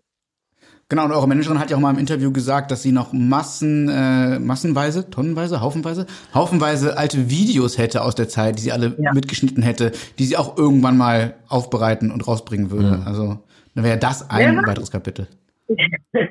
Wer weiß. Also ich glaube tatsächlich, dass das Buch nicht zu Ende geschrieben ist. Aber ich bin sehr stolz. Ich bin sehr stolz, was das für eine Wirkung und was das für eine Wendung genommen hat, weil ich weiß, als dieser Kurs zu Ende war, ich weiß die Reaktion wie auf der Straße und dann bin ich, weiß ich gar nicht, ein paar Jahre nach 2006, 2007 nach Berlin gezogen und auf einmal fing es an, dass ich, ähm, ah, du bist meine Jugend, du bist meine Kindheit und ich denke, scheiße, ich fühle mich alt.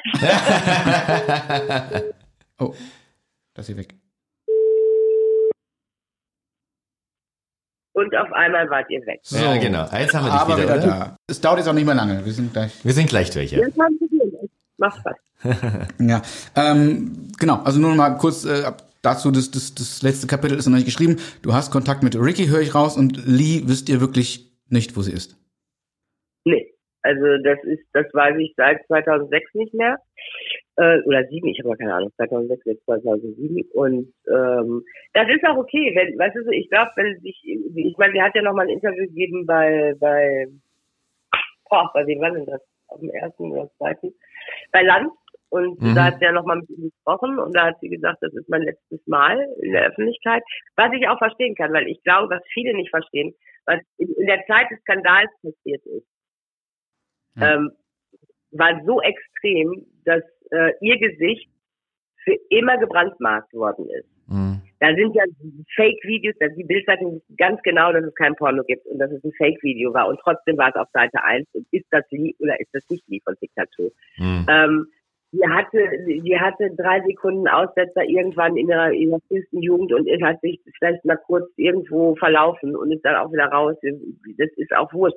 Was wir nicht vergessen dürfen ist, ihr Mann ist gestorben. Ja, also auch ja. ihre erste große Liebe, auch wenn die sich getrennt haben davor. Und das ist Ja, ja, wurscht. Die hat ihn überall gesucht.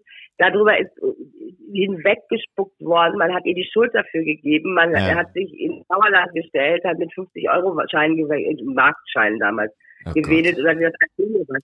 Das ist tatsächlich so gelaufen. Das ist ja kein Scherz. Und Ja. ähm, ich glaube, das war, das muss man erstmal schlucken. Das war für uns schon schwer. Was, was das für Liane sein muss, äh, möchte ich mir gar nicht vorstellen. Ja. Und ich hoffe für sie wirklich, dass sie das gut verpackt hat, dass sie irgendwo ist und glücklich ist und ihr Leben so lebt, wie, wie, wie sie es leben will.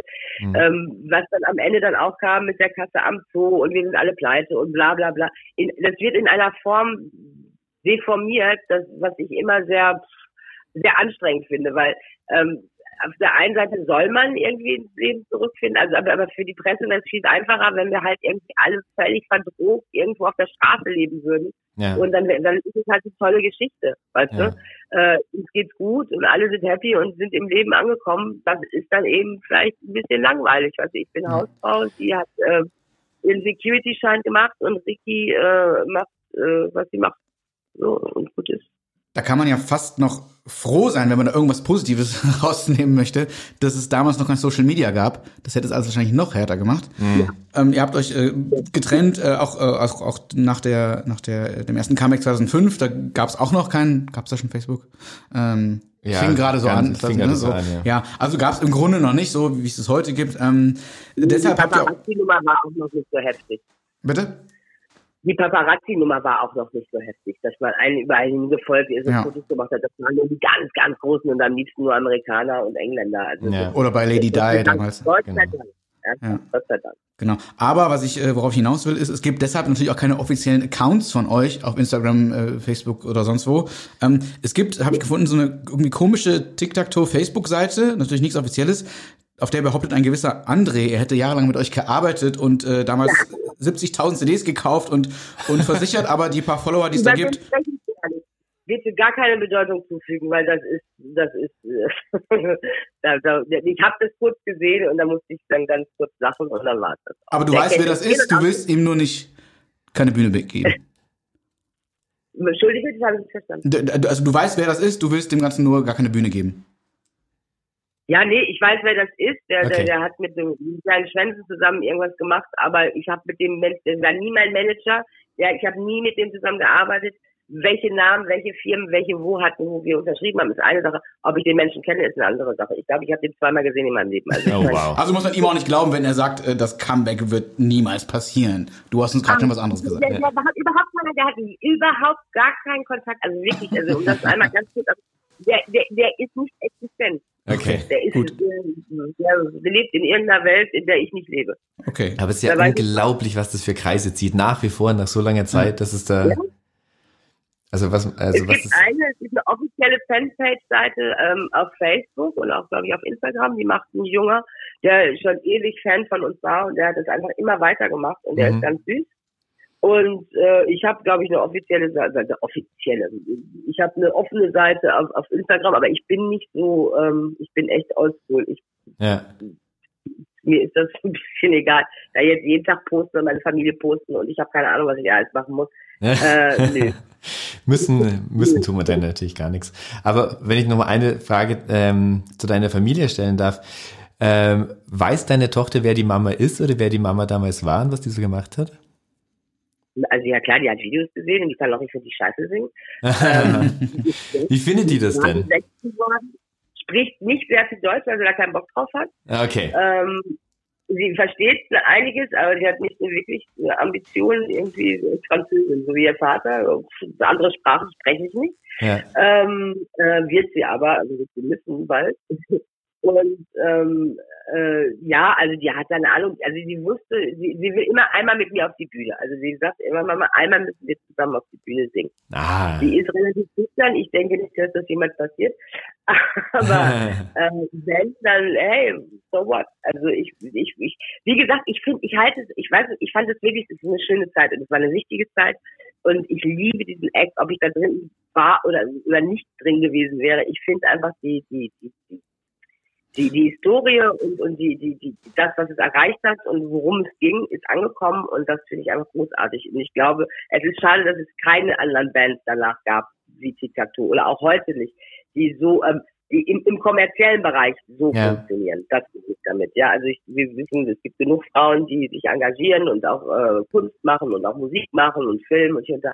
Nur leider ähm, hat da- dadurch, dass wenn man zu viel Aufmerksamkeit einer bestimmten Sache gibt und sich damit so rumstreitet und den Leuten beweisen will, dass das jetzt so ist, ich glaube, funktioniert das nicht. Ich glaube, Picasso hat einfach aus dem Grund so funktioniert, weil es so natürlich war Ja. und weil es einfach junge Mädchen und junge Frauen erreicht hat in, ähm, äh, in, in jeglicher kulturellen Form, die wir in Deutschland auch haben, weil dadurch, dass wir eben nicht ganz deutsch waren vielleicht, Ja. ähm, ähm, ähm, hat es halt auch allen jungen Le- Leuten, die eben in Immigrantenfamilien und, und, und, und später angekommen sind und sich vielleicht äh, manchmal nicht ähm, so akzeptiert gefühlt haben, äh, geholfen. Und das, das ist das Wichtigste. Weißt du, wenn, wenn da nur eine einen Gummi genommen hat, weil sie Lecky am ANC gehört hat und, und, und, und, und, und, und gesagt hat, hey Junge, nee, ich habe keine Angst, dir zu sagen, ohne Gummi wird das nicht, Ja. dann ist doch alles erreicht, dann ist doch alles super. Ich meine, worüber sprechen wir? Und der Rest ist, ähm, äh, ist, ist halt Leben, was gelebt worden ist und, ähm, und, und immer noch existiert und da bin ich sehr stolz drauf. Aber ich bin halt auch echt glücklich, mein normales Leben zu haben und ich ging nie um Fame und Glamour und keine Ahnung was. Also ich weiß, ich habe glaube ich eine goldene Platte bei mir zu Hause an der Wand hängen und Mhm. habe davon glaube ich 15 oder 20. Äh, Ja. was soll das?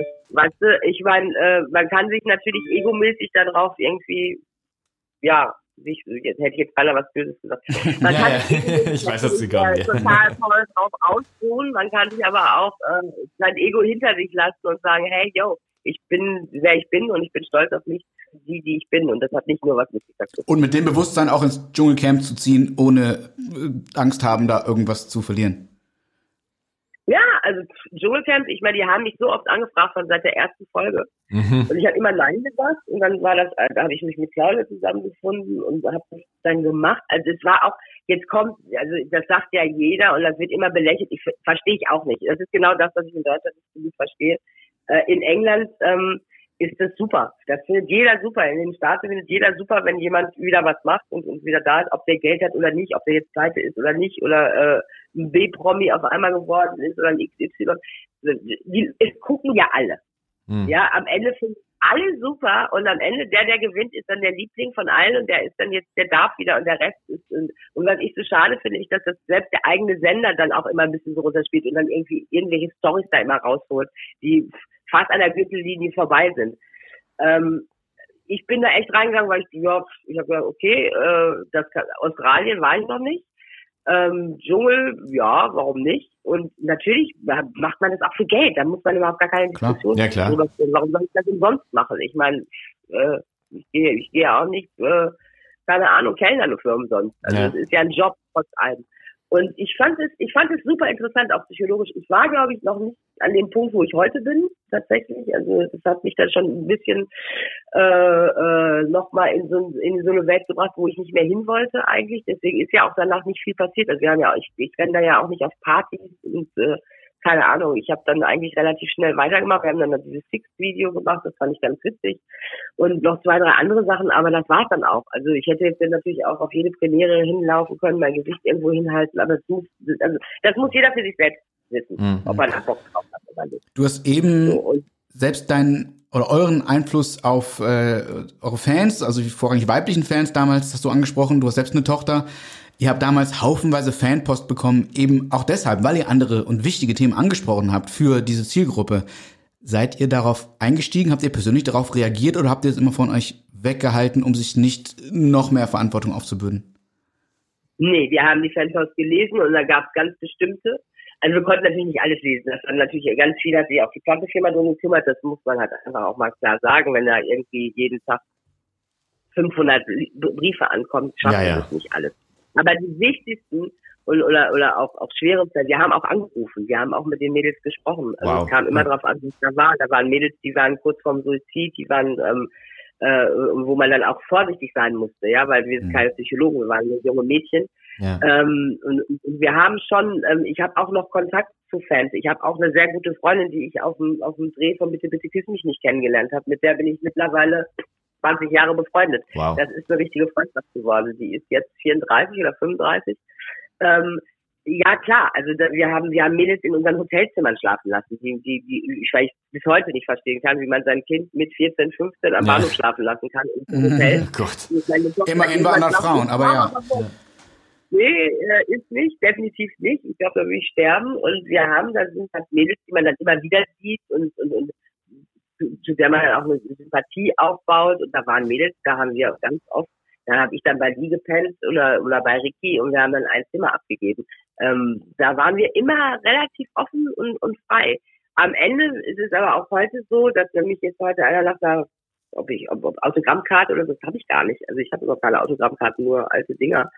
Ähm, ähm, ich würde auch keine machen, was soll das auch? Ja, ich meine, ich mache ja so weit nichts. Ähm, Hm. äh, und nach Autogrammfrage fühle ich mich immer ein bisschen geniert, weil ich dann immer denke, so, das, ich, ich verstehe das, ja, Ja. aber ähm, das hat nicht mehr viel mit meinem Leben zu tun. Das habe ich früher haben wir stundenweise Dinger unterschrieben und Fotos und ich habe keine Ahnung, haben das zurückgeschickt. Äh, da muss ich ganz ehrlich sagen, da bin ich ein bisschen faul und mache das nicht wirklich. Also weil das auch für mich irgendwie so, das hat dann sowas von so von, von so einem anderen Leben, wenn ich das mache. Das hab, ich habe das Gefühl, das bin ich gar nicht. Mhm. Ja, also das, Umso, umso dankbarer sind wir, dass du für diese Zeit jetzt in dein altes Leben nochmal für uns zurückgetaucht bist. Wir entlassen dich jetzt auch äh, wieder in dein, in dein neues, in dein aktuelles Leben. Ähm, vielen Dank, dass du dir die Zeit genommen hast. Vielen Dank. Super interessant. Danke sehr, an euch. sehr dass du dabei aufschlussreich. warst. und viel Spaß und viel, viel, viel Erfolg weiter mit eurem Podcast. Vielen Dank. Danke, dir Wir alles Gute. Tschüss. Mach's gut, Jessie gut. Marlene. Marlene. Danke. Ciao. Das So, war Marlene, Stefan. aka äh, Jessie von. Toe. Genau, bei uns äh, bei Never Forget im 90er Podcast. Live aus das. Südfrankreich zu uns geschaltet. Per Telefon, ihr habt's gehört, logischerweise. Genau, der Ähm, Jet ich hoffe, die Qualität International war gut genug. Äh, ruft bei uns an.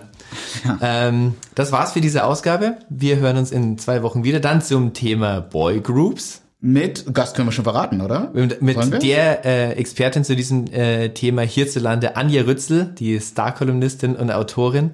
Kennt ihr unter anderem äh, durch ihre famosen Texte auf Spiegel Online über das Dschungelcamp Zum Beispiel. und andere Trash-TV-Formate. Äh, Genau, genau. Da, Vielleicht hat sie auch schon was über TikTok geschrieben. Wahrscheinlich, also über Jessie zumindest ja dann Ja. äh, im Dschungelcamp. Klar, genau. stimmt. Die sind zwei Wochen bei uns zu Gast. Und Ähm, äh, nicht zu vergessen wieder, abonniert uns, falls ihr es nicht noch getan habt, äh, nicht schon getan habt, auf Spotify, Apple, Deezer. Folgt uns auf Instagram folgt uns auf Facebook, folgt uns auf Twitter, folgt uns irgendwo. Lasst uns Kommentare da. Wir freuen uns über Feedback, äh, über Konstruktives besonders. Und es geht auch per E-Mail, neverforget at musikexpress.de und ähm, tell all your friends. Genau.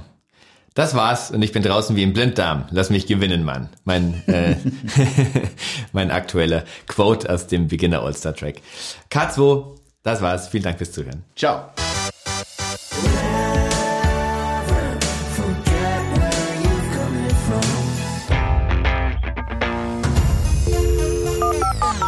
Never Forget, der 90er Podcast mit Fabian Söldhoff und Stefan Remrosanis.